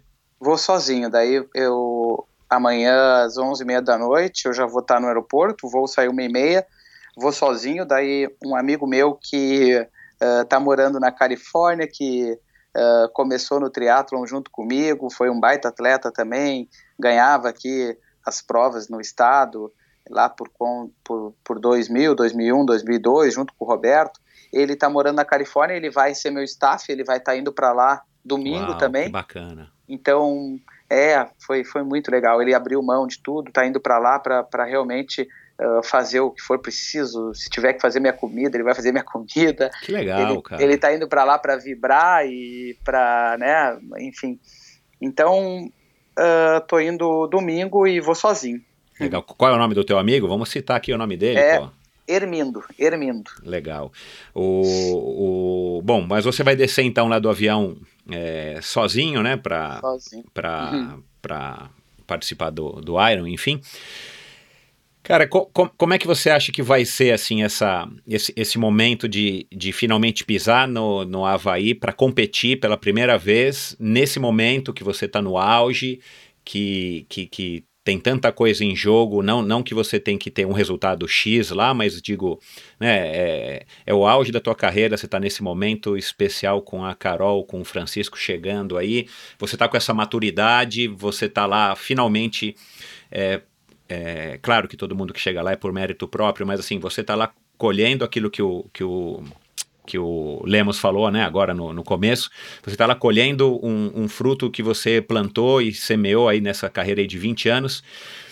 É, vai ser um misto de, de, de ansiedade, de, de, de deleite, vamos falar assim, é, um, um, pouco de medo. Como é que você acha que você vai se sentir? Você já parou para pensar nisso? Como é que você vai é, é, encarar esse momento? Claro, sem que isso te afete. Óbvio que você está indo duas semanas antes, excelente, porque dá tempo de você se aclimatar totalmente, confuso, com calor, com comida, com tudo. Mas assim, como é que você acha que vai ser esse momento? Ou você acha que não é esse momento que vai ser o momento mais, mais pesado? Vai ser o momento do, do tiro do canhão? ah, boa. Acho que dois momentos que vão ser uh, assim impactantes vão ser o momento do canhão da largada alinhando, né, lá no pier, olhando para o lado e, e, vendo 50 atletas profissionais e uh, os 50 melhores. Então eu eu, eu vou estar tá sempre uh, com aquele sentimento de, de gratidão.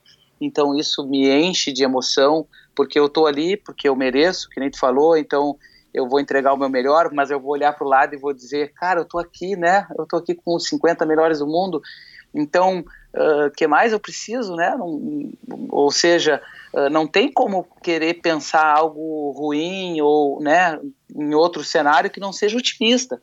Então, estar ali, entregar o meu melhor, isso vai ser Uh, assim é, é, o meu vai, vai ser a minha linha de, de pensamento mas o momento acho que mais desafiador vai ser realmente pegar o voo e, e, e ficar, deixar aqui minha esposa, meu filho. Acho que acho que esse vai ser o momento mais difícil. Já começa a me emocionar desde agora e por conta também de, de da possibilidade de, de nascer o filho, mas tenho certeza que vai ficar no forno ali me esperando até vai, eu voltar. Com certeza. A Carol tem que ficar uh, tranquila, né? Tranquila, isso.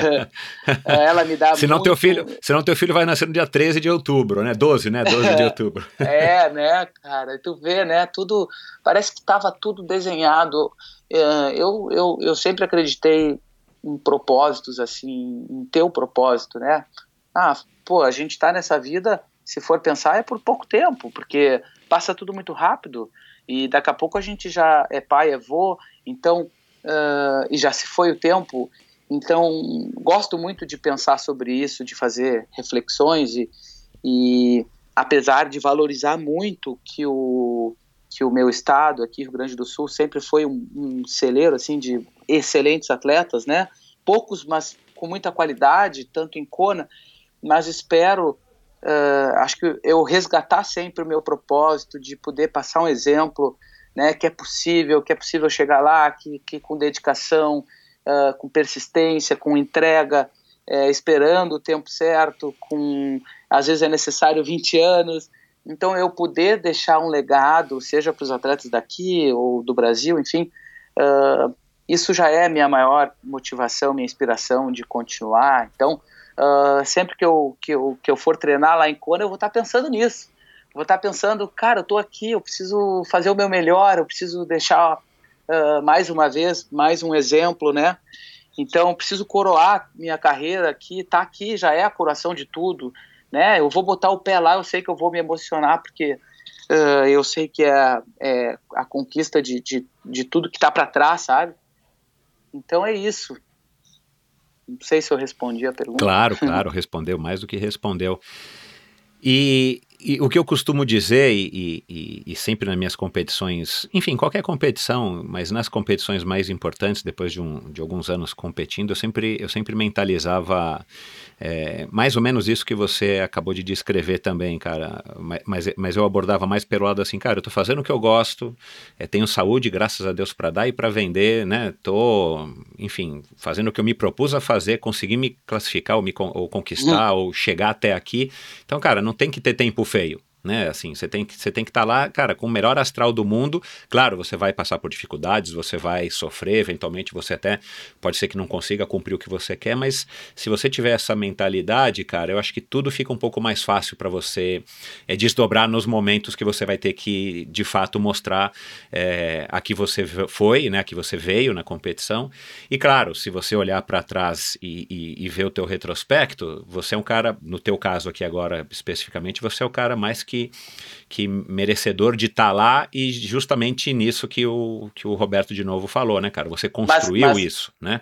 Mas, Michel, também, que nem tu falou, acho que antes de, de iniciar a entrevista, e eu reforço isso, que não é o fato de eu ser o único brasileiro, gostaríamos que fosse mais. Exato, é. Sem dúvida, é, por mais que a gente brinque, pá, tu é o único, que legal, talvez tu vai ter mais uh, holofote ali, vão estar tá te vendo um pouco mais, mas claro que não, né, cara? O que a gente mais quer é que uh, realmente a gente seja visto como uma, uma potência, né? Que a gente seja visto, puta, olha o respeito que tem o Brasil. É, é óbvio que tem, mas a gente quer que tenha mais atletas. Então, Sem dúvida. É. Uh, vou estar tá representando o, o Brasil, a elite, o nosso esporte, né? Diria mas a gente quer sempre que tenha mais atletas. Ontem, ontem mesmo eu encontrei aqui em Porto Alegre o Igor, estava fazendo fisioterapia aqui comigo, o Amorelli tinha vindo de Camboriú, e ele e a gente falou assim rapidamente, enfim, a gente se respeita e há uma assim um carinho muito grande, né? Pô, o cara me abraçou, me desejou, né, a melhor prova, me passou a experiência. Então o nosso esporte tem, tem isso, tem isso que é muito valioso, né? É, que bom, um privilégio, né, cara? E você privilégio. tá aí mais, mais perto do, do Igor e, e, e ter esse relacionamento com ele também acaba é, colaborando. Mas de fato é uma pena, né? A gente queria ter o Igor, o Vinhal participando e, e, e também sem esquecer das mulheres, né? Mas quem sabe é, no ano que vem a gente tem mais, mais sorte nesse sentido. É, né, acho que já ficou claro aqui para os ouvintes que os seus mentores foram o, o, o Roberto Lemos e, e o Wilson. É, mas ídolos, quem são seus ídolos, dentro ou fora do esporte? Assim, quem são as pessoas que te inspiram? Ah, beleza. Tu já citou, uh, né, dois deles. Diria que também uh, Leandro Macedo, sem dúvida. Para mim, uh, me marcou muito, muito, muito. Você conhece o Leandro? Conheço, até uh, fui. Ele permitiu eu, eu, eu passar uns dias a, em Brasília, há muitos anos atrás, para conhecer a assessoria dele, o trabalho dele e trocar experiências com ele. Uh, me recebeu na casa dele, assim, de uma forma incrível. Fiquei, fiquei lá em Brasília. Então aquilo me marcou muito, né? Mais ainda. Mas ele, para mim, a inspiração máxima do esporte. Uh, um exemplo que volta e meia eu tenho que estar tá me conectando, sabe? Uhum, legal. porque, porque, faz muito bem.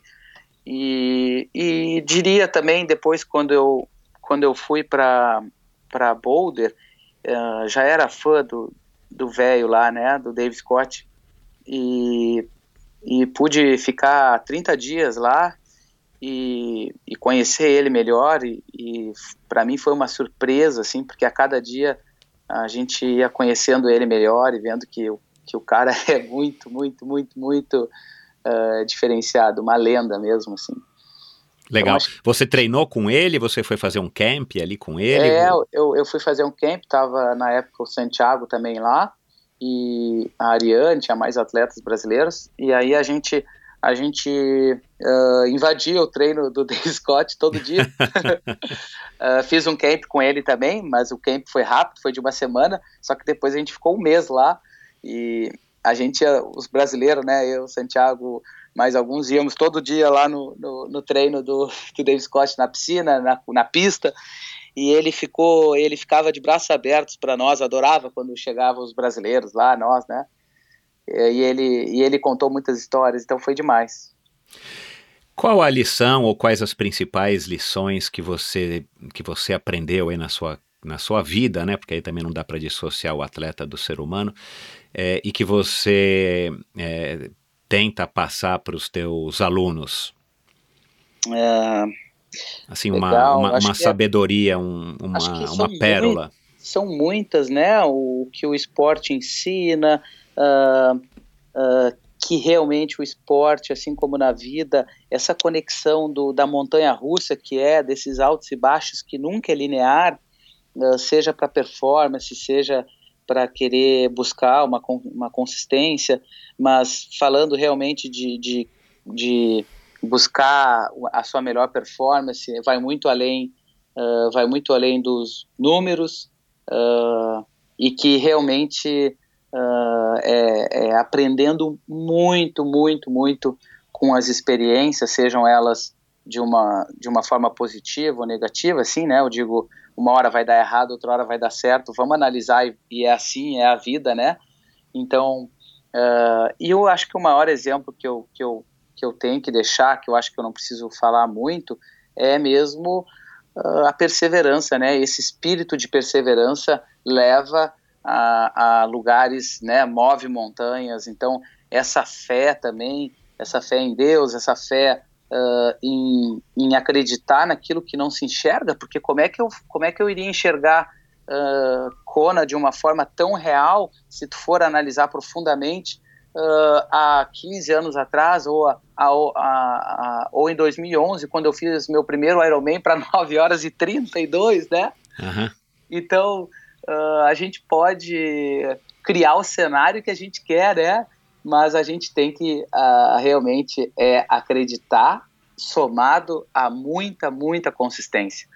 Então é isso, acho que eu, é deixar um exemplo de que é possível uh, buscar o, o, o, impossível, o, o, não, não existe um limite, uh, e de isso a gente não precisa nem falar, né, Michel?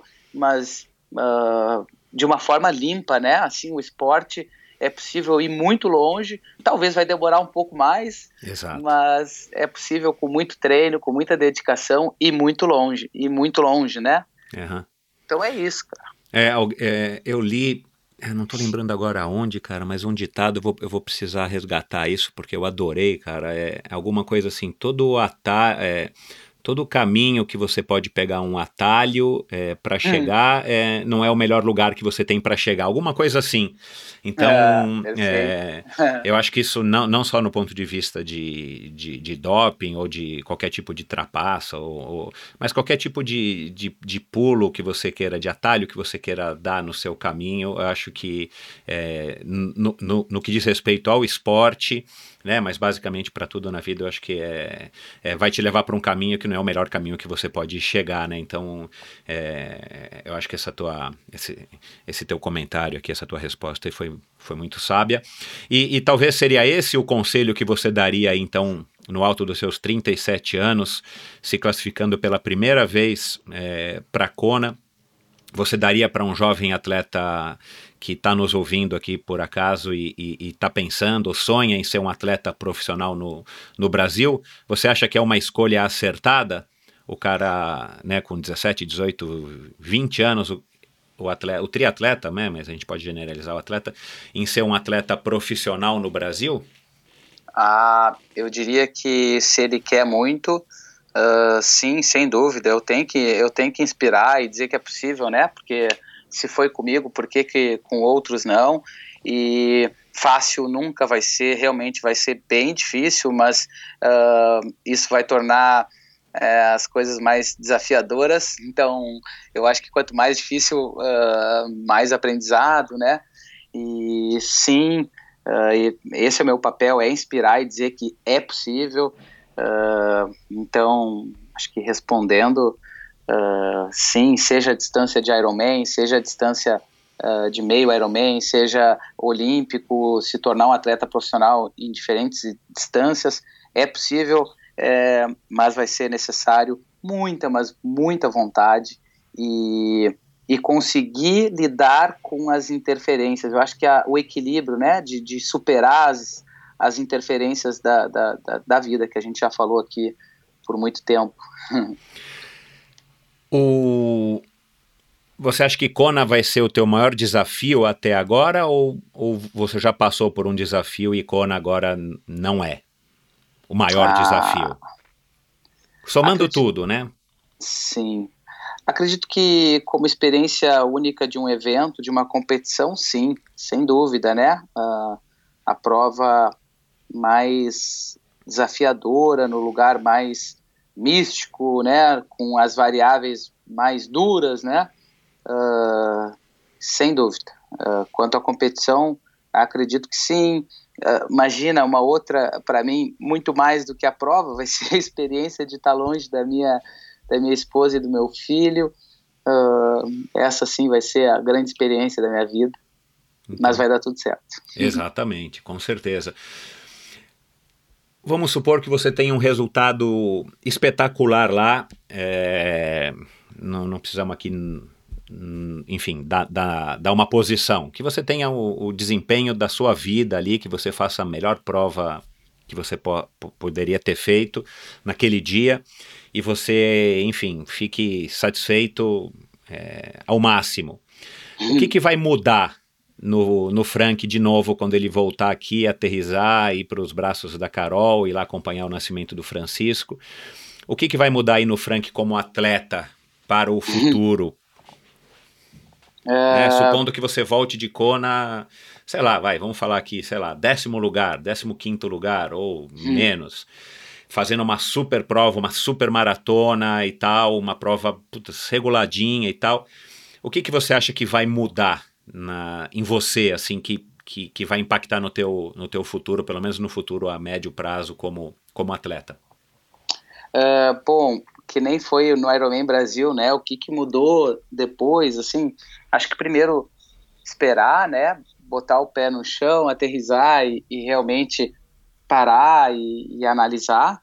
E o que, o que já mudou ali pro, pro Ironman Brasil e que é a realidade do nosso, do nosso país, a, a, a gente precisa estar tá em lugares muito altos para poder às vezes ser valorizado, conquistar patrocínio, né, tudo mais, toda aquela aquela, aquilo que a gente já sabe, né? Uhum. E, e, isso realmente foi bem diferente comigo, porque uh, eu, eu não, nunca teve marcas me procurando assim, né? Normalmente é o atleta que vai atrás, procura, faz relacionamento, né? Uh, oferece proposta. E depois do Ironman Brasil mudou um pouco isso, isso foi fantástico. Então, talvez o, o que mudaria, talvez seria isso, assim, de, de, de valorizar ainda mais, talvez uh, voltando de Kona com o resultado que nem tu falou, criar esse cenário, uh, possivelmente o Frank 2000 e 2020 vai estar tá com muito mais vontade ainda, né? Uh, já tô já tô com muita vontade pro, pro Ironman Brasil do ano que vem, né? Já enxergo ele, então tu imagina voltando de Kona com resultado ainda melhor. Agora, o Frank vai continuar o mesmo, né? Sempre uh, conciliando o trabalho aqui com a carreira. Então, não vai mudar muita coisa além disso que eu te falei. Legal. É... Frank, é... passa um pouco. É... Você é um cara que está nas redes sociais. É, se, se alguém quiser ficar acompanhando aí o, teu dia a dia lá em Kona, você vai. O Hermínio vai te ajudar com isso, a Lorraine vai te ajudar daqui do Brasil. Como é que a gente faz para te acompanhar um pouco mais próximo? Ou você vai chegar lá e vai se desconectar totalmente? É, passa aí o, as tuas redes sociais também e dá um último recado para a galera, porque eu sei que já está na hora de você é, ir para o próximo treino, terminar de arrumar suas malas, porque, como você disse, amanhã você já está indo para o aeroporto. Ah, legal. Eu vou eu vou estar tá me conectando praticamente ali, tentando passar um pouquinho, né? Não sou sou um atleta low profile, se for falar de, de mídia, assim, não não sou um grande, né? Não tenho essa facilidade muito, mas vou estar tá passando uh, um pouco do meu dia a dia lá no meu Instagram, Frank Silvestrin, e espero poder passar a experiência, né? Do do, do, do do triatleta brasileiro profissional que vai estar lá. E, enfim, uh, esperem com certeza a minha entrega, a minha doação máxima a, a isso, a, a competição. Vou arriscar, vou dar o meu melhor, vou com tudo, vou com muita vontade e curtindo também demais, porque querendo ou não, é, como é que eu não vou aproveitar e desfrutar, né? Pois é. E, e ficar feliz ao mesmo tempo com, com cada uh, minuto, quilômetro percorrido depois daquela, daquela largada lá. Então, então é isso. é, para quem quiser, para quem estiver nos ouvindo aí, você dá treino à, à distância ou você só dá treino na, na FS Team é, presencial? Tô... Quem quiser conhecer um pouco mais do teu trabalho, fala do teu site. Legal, então pode me procurar no site franksilvestrin.com.br, no Facebook também Frank Silvestrin, no Instagram. Uh, sim, predomina hoje a maioria dos meus atletas são, long, são de, de, de, outras cidades, de, de, outros estados, à distância. E minha, tanto eu quanto minha equipe está super aberta para receber e, e, e poder contribuir na formação de outros atletas aí. Obrigado pela oportunidade, Michel. Incrível entrevista, foi muito uh, assim uh, ah, para mim fez eu voltar no tempo, então foi incrível. Eu tô aqui rindo de, de feliz, de, de motivado, sabe? Eu tô. Que bom. Uh, assim, como se tu ligasse uma chave lá dentro, ligasse um, um fogo, assim, de, de, de, de energia, de emoção, de gratidão, enfim. Obrigado pela oportunidade, achei o máximo. Que bom, cara, que bom que, que, que esse bate-papo aqui às vésperas da tua viagem te, te energize e ainda mais te alimente aí com mais, com mais energia para que você faça uma super prova e esteja inspirado lá no dia. É, você tem gente que está te ajudando, você tem empresas que estão te ajudando, você quer citar o nome delas para agradecer também, ah, porque a gente legal. sabe que, né, enfim, já fui atleta também profissional, não é fácil e, e aqui no Com Endorfina certeza. você tem espaço para divulgar, porque a gente valoriza aí todo mundo que tem legal. Ah. É, esse coração bom para ajudar as pessoas. Sem dúvida, empresas que estão comigo até. Eu tenho empresa que está comigo há mais de 10 anos, né? Que, que me apoia, hoje me patrocina, enfim. A, a, a Under Armour também, que é um patrocinador novo, que está comigo, assim, uh, de um cuidado uh, com o Frank Atleta muito especial. A Mormai, né, que eu citei, que está comigo há, há, há 10 anos aí, que eu praticamente me sinto da família. Legal. A Bike, a Bike Garden, que é uma loja de bike daqui, né, que, que tá em três cidades aqui no, no nosso estado, tá na capital, e é uma loja que eu chego lá, sabe, o, o realmente uh, ter um carinho pelo atleta profissional é demais, tu chegar lá, eu poder entrar na loja e a loja poder uh, te respeitar, te valorizar, isso, enfim, cuidar do meu equipamento, então Uh, e tem mais, tem a farmácia de manipulação a Bela Aqua que me ajuda aqui, uh, a Avum que faz o meu material, né, uniformes de competição, uh, a Água da Pedra, que é uma marca que me orgulha muito porque é daqui, é uma, uma água, água mineral, né, que me patrocina, que um, também me enche de orgulho porque eu me conecto muito com as coisas naturais, assim, então, enfim, acho que é isso. agradecimento especial. Que bom. Cara, muito obrigado, parabéns aí por toda a trajetória, parabéns por essa conquista e boa sorte Kona, boa viagem, que você chegue lá aí carregado de energias positivas e realmente com muita vontade para fazer o teu melhor lá no dia 12 de outubro. Frank. Obrigado, espero poder, em um outro momento, estar tá contando mais Opa. boas notícias aí. Sem dúvida nenhuma, cara. O Endorfina está aqui à disposição. Manda lembranças para Carol, pede para ela aí se controlar e torcer bastante por você. E parabéns aí pelo para vocês dois pelo, pelo futuro nascimento aí do, do pequeno Francisco. Ah, obrigado. Obrigado demais. Um abraço. Pois é, pessoal, mais uma conversa bacana. Que sujeito legal. Eu não conhecia o Frank, foi a primeira vez que, que a gente conversou. Eu já acompanho aí os resultados e a carreira dele já faz alguns anos. E de fato um cara merecedor e um cara pé no chão, um cara consciente, um cara que veio dessa escola aí, né, se é que a gente pode dizer assim, do, do Roberto Lemos, então a gente já pode garantir que, que o cara tem uma cabeça boa e, e não é à toa que ele está há mais de 20 anos no esporte e continuou insistindo e acreditando que ele conseguiria realizar esse, esse sonho de se classificar para o Ironman e, e, veio agora no alto dos 37 anos, exatamente no momento que ele que ele estava pensando em eventualmente se aposentar.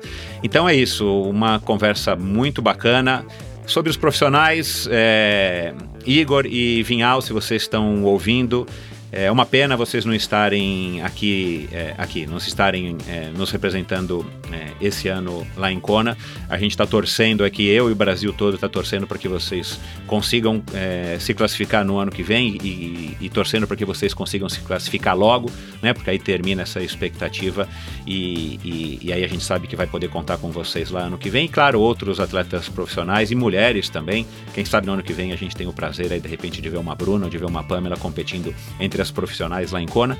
Então é isso. É, para o esporte é legal, o esporte precisa disso, né? Foi o que o Frank disse. O fato de ele estar tá lá é bom, mas poderia ser muito melhor se tivessem outros atletas lá com ele até para que a, a, equipe, entre aspas, Brasil tivesse mais, mais fortalecida, vamos dizer assim, né? Porque um acaba dando apoio para o outro, suporte e tal. Mas é isso, é a realidade que a gente está hoje. Que bom que o Frank conseguiu essa conquista e vamos torcer todo mundo muito para ele. No dia 12 de outubro a gente acompanha aí através do, do Facebook a, o Ironman do Havaí ao vivo durante aí as, as 17 horas de prova. Bom, e se você gostou dessa conversa, se você chegou aqui hoje no Endorfina por conta do Frank, muito bem-vindo, gostei da tua presença aqui.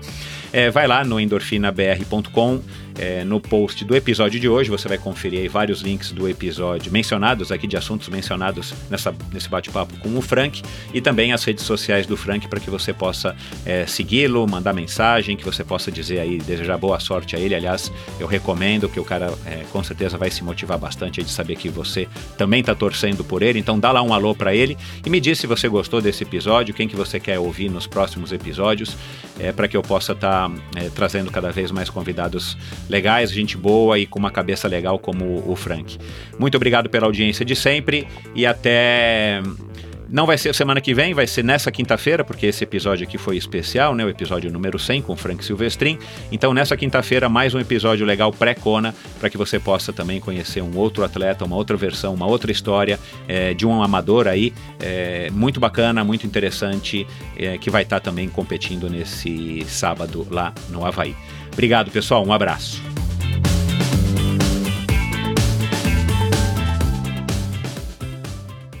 Este episódio foi um oferecimento da Probiótica. Por sinal, tenho certeza de que você já tem acompanhado o trabalho muito legal que a Probiótica vem fazendo, investindo não apenas na fabricação de produtos de primeira linha, é claro, mas também ao patrocinar provas e atletas. Aliás, parabéns à Probiótica pela iniciativa. Estamos precisando de empresas que acreditem no esporte de uma maneira sustentável e o apoio aos atletas profissionais é uma parte importantíssima nesse processo. Aliás, muitos atletas já comentaram a esse respeito aqui no Endorfina. A probiótica produz uma linha específica de suplementos da mais alta qualidade para os esportes de endurance, tanto para os seus treinos quanto para as provas. Você encontra uma linha completa de carboidratos, desde o tradicional Carbap Gel até o Carbap Pós 4x1, diversos tipos de proteínas, energéticos como a D-ribose e a destrose, glutamina, creatina e os BCAAs que seu nutricionista já deve ter recomendado. Estes produtos e toda a extensa e completa linha de suplementos da probiótica você encontra na Quality Nutrition. Apenas uma loja com a experiência, conhecimento e excelência da Quality Nutrition é capaz de oferecer a variedade e o atendimento que você procura. Uma ideia bacana da Quality Nutrition, e que, ao meu ver, foi uma grande sacada do Marcelo Kim, foi a criação dos combos promocionais. Você compra três produtos iguais e ganha um desconto que pode chegar aos 50%. Outra sacada é a Quality Week em toda a última semana do mês, cerca de 80 produtos nacionais e importados entram em promoção, com descontos que também podem chegar aos 50%. Além dos três endereços em São Paulo, você pode comprar convenientemente de qualquer lugar do Brasil através da loja virtual da Quality Nutrition. Você tem literalmente na ponta dos dedos acesso a uma quantidade inimaginável de marcas e produtos, Acesse qualitynutritionloja.com.br e faça suas compras hoje mesmo. A Probiótica é patrocinadora oficial do circuito Ironman Brasil e 3-Day Series 2019 probiotica.com.br. Acesse o site agora mesmo e conheça a linha completa de produtos da Probiótica. No Instagram, Probiótica Oficial e Quality Nutrition Loja. Siga os perfis e fique por dentro das últimas novidades dessas duas marcas. Obrigado por ouvir esse episódio do Endorfina. Acesse o endorfinabr.com, vá no post do episódio de hoje para conhecer um pouco mais sobre o meu convidado e alguns assuntos abordados em nossa conversa. Lá você ainda encontra todos os episódios do Endorfina e uma galeria de fotos da história do triatlon brasileiro. Se você curtiu, colabore assinando Endorfina na iTunes Store ou Spotify e compartilhando com seus amigos. Lembre-se de enviar suas sugestões, críticas e comentários através do perfil Endorfina BR no Instagram ou através do Endorfina com Michel Bogli no Facebook. Um abraço e até a semana que vem.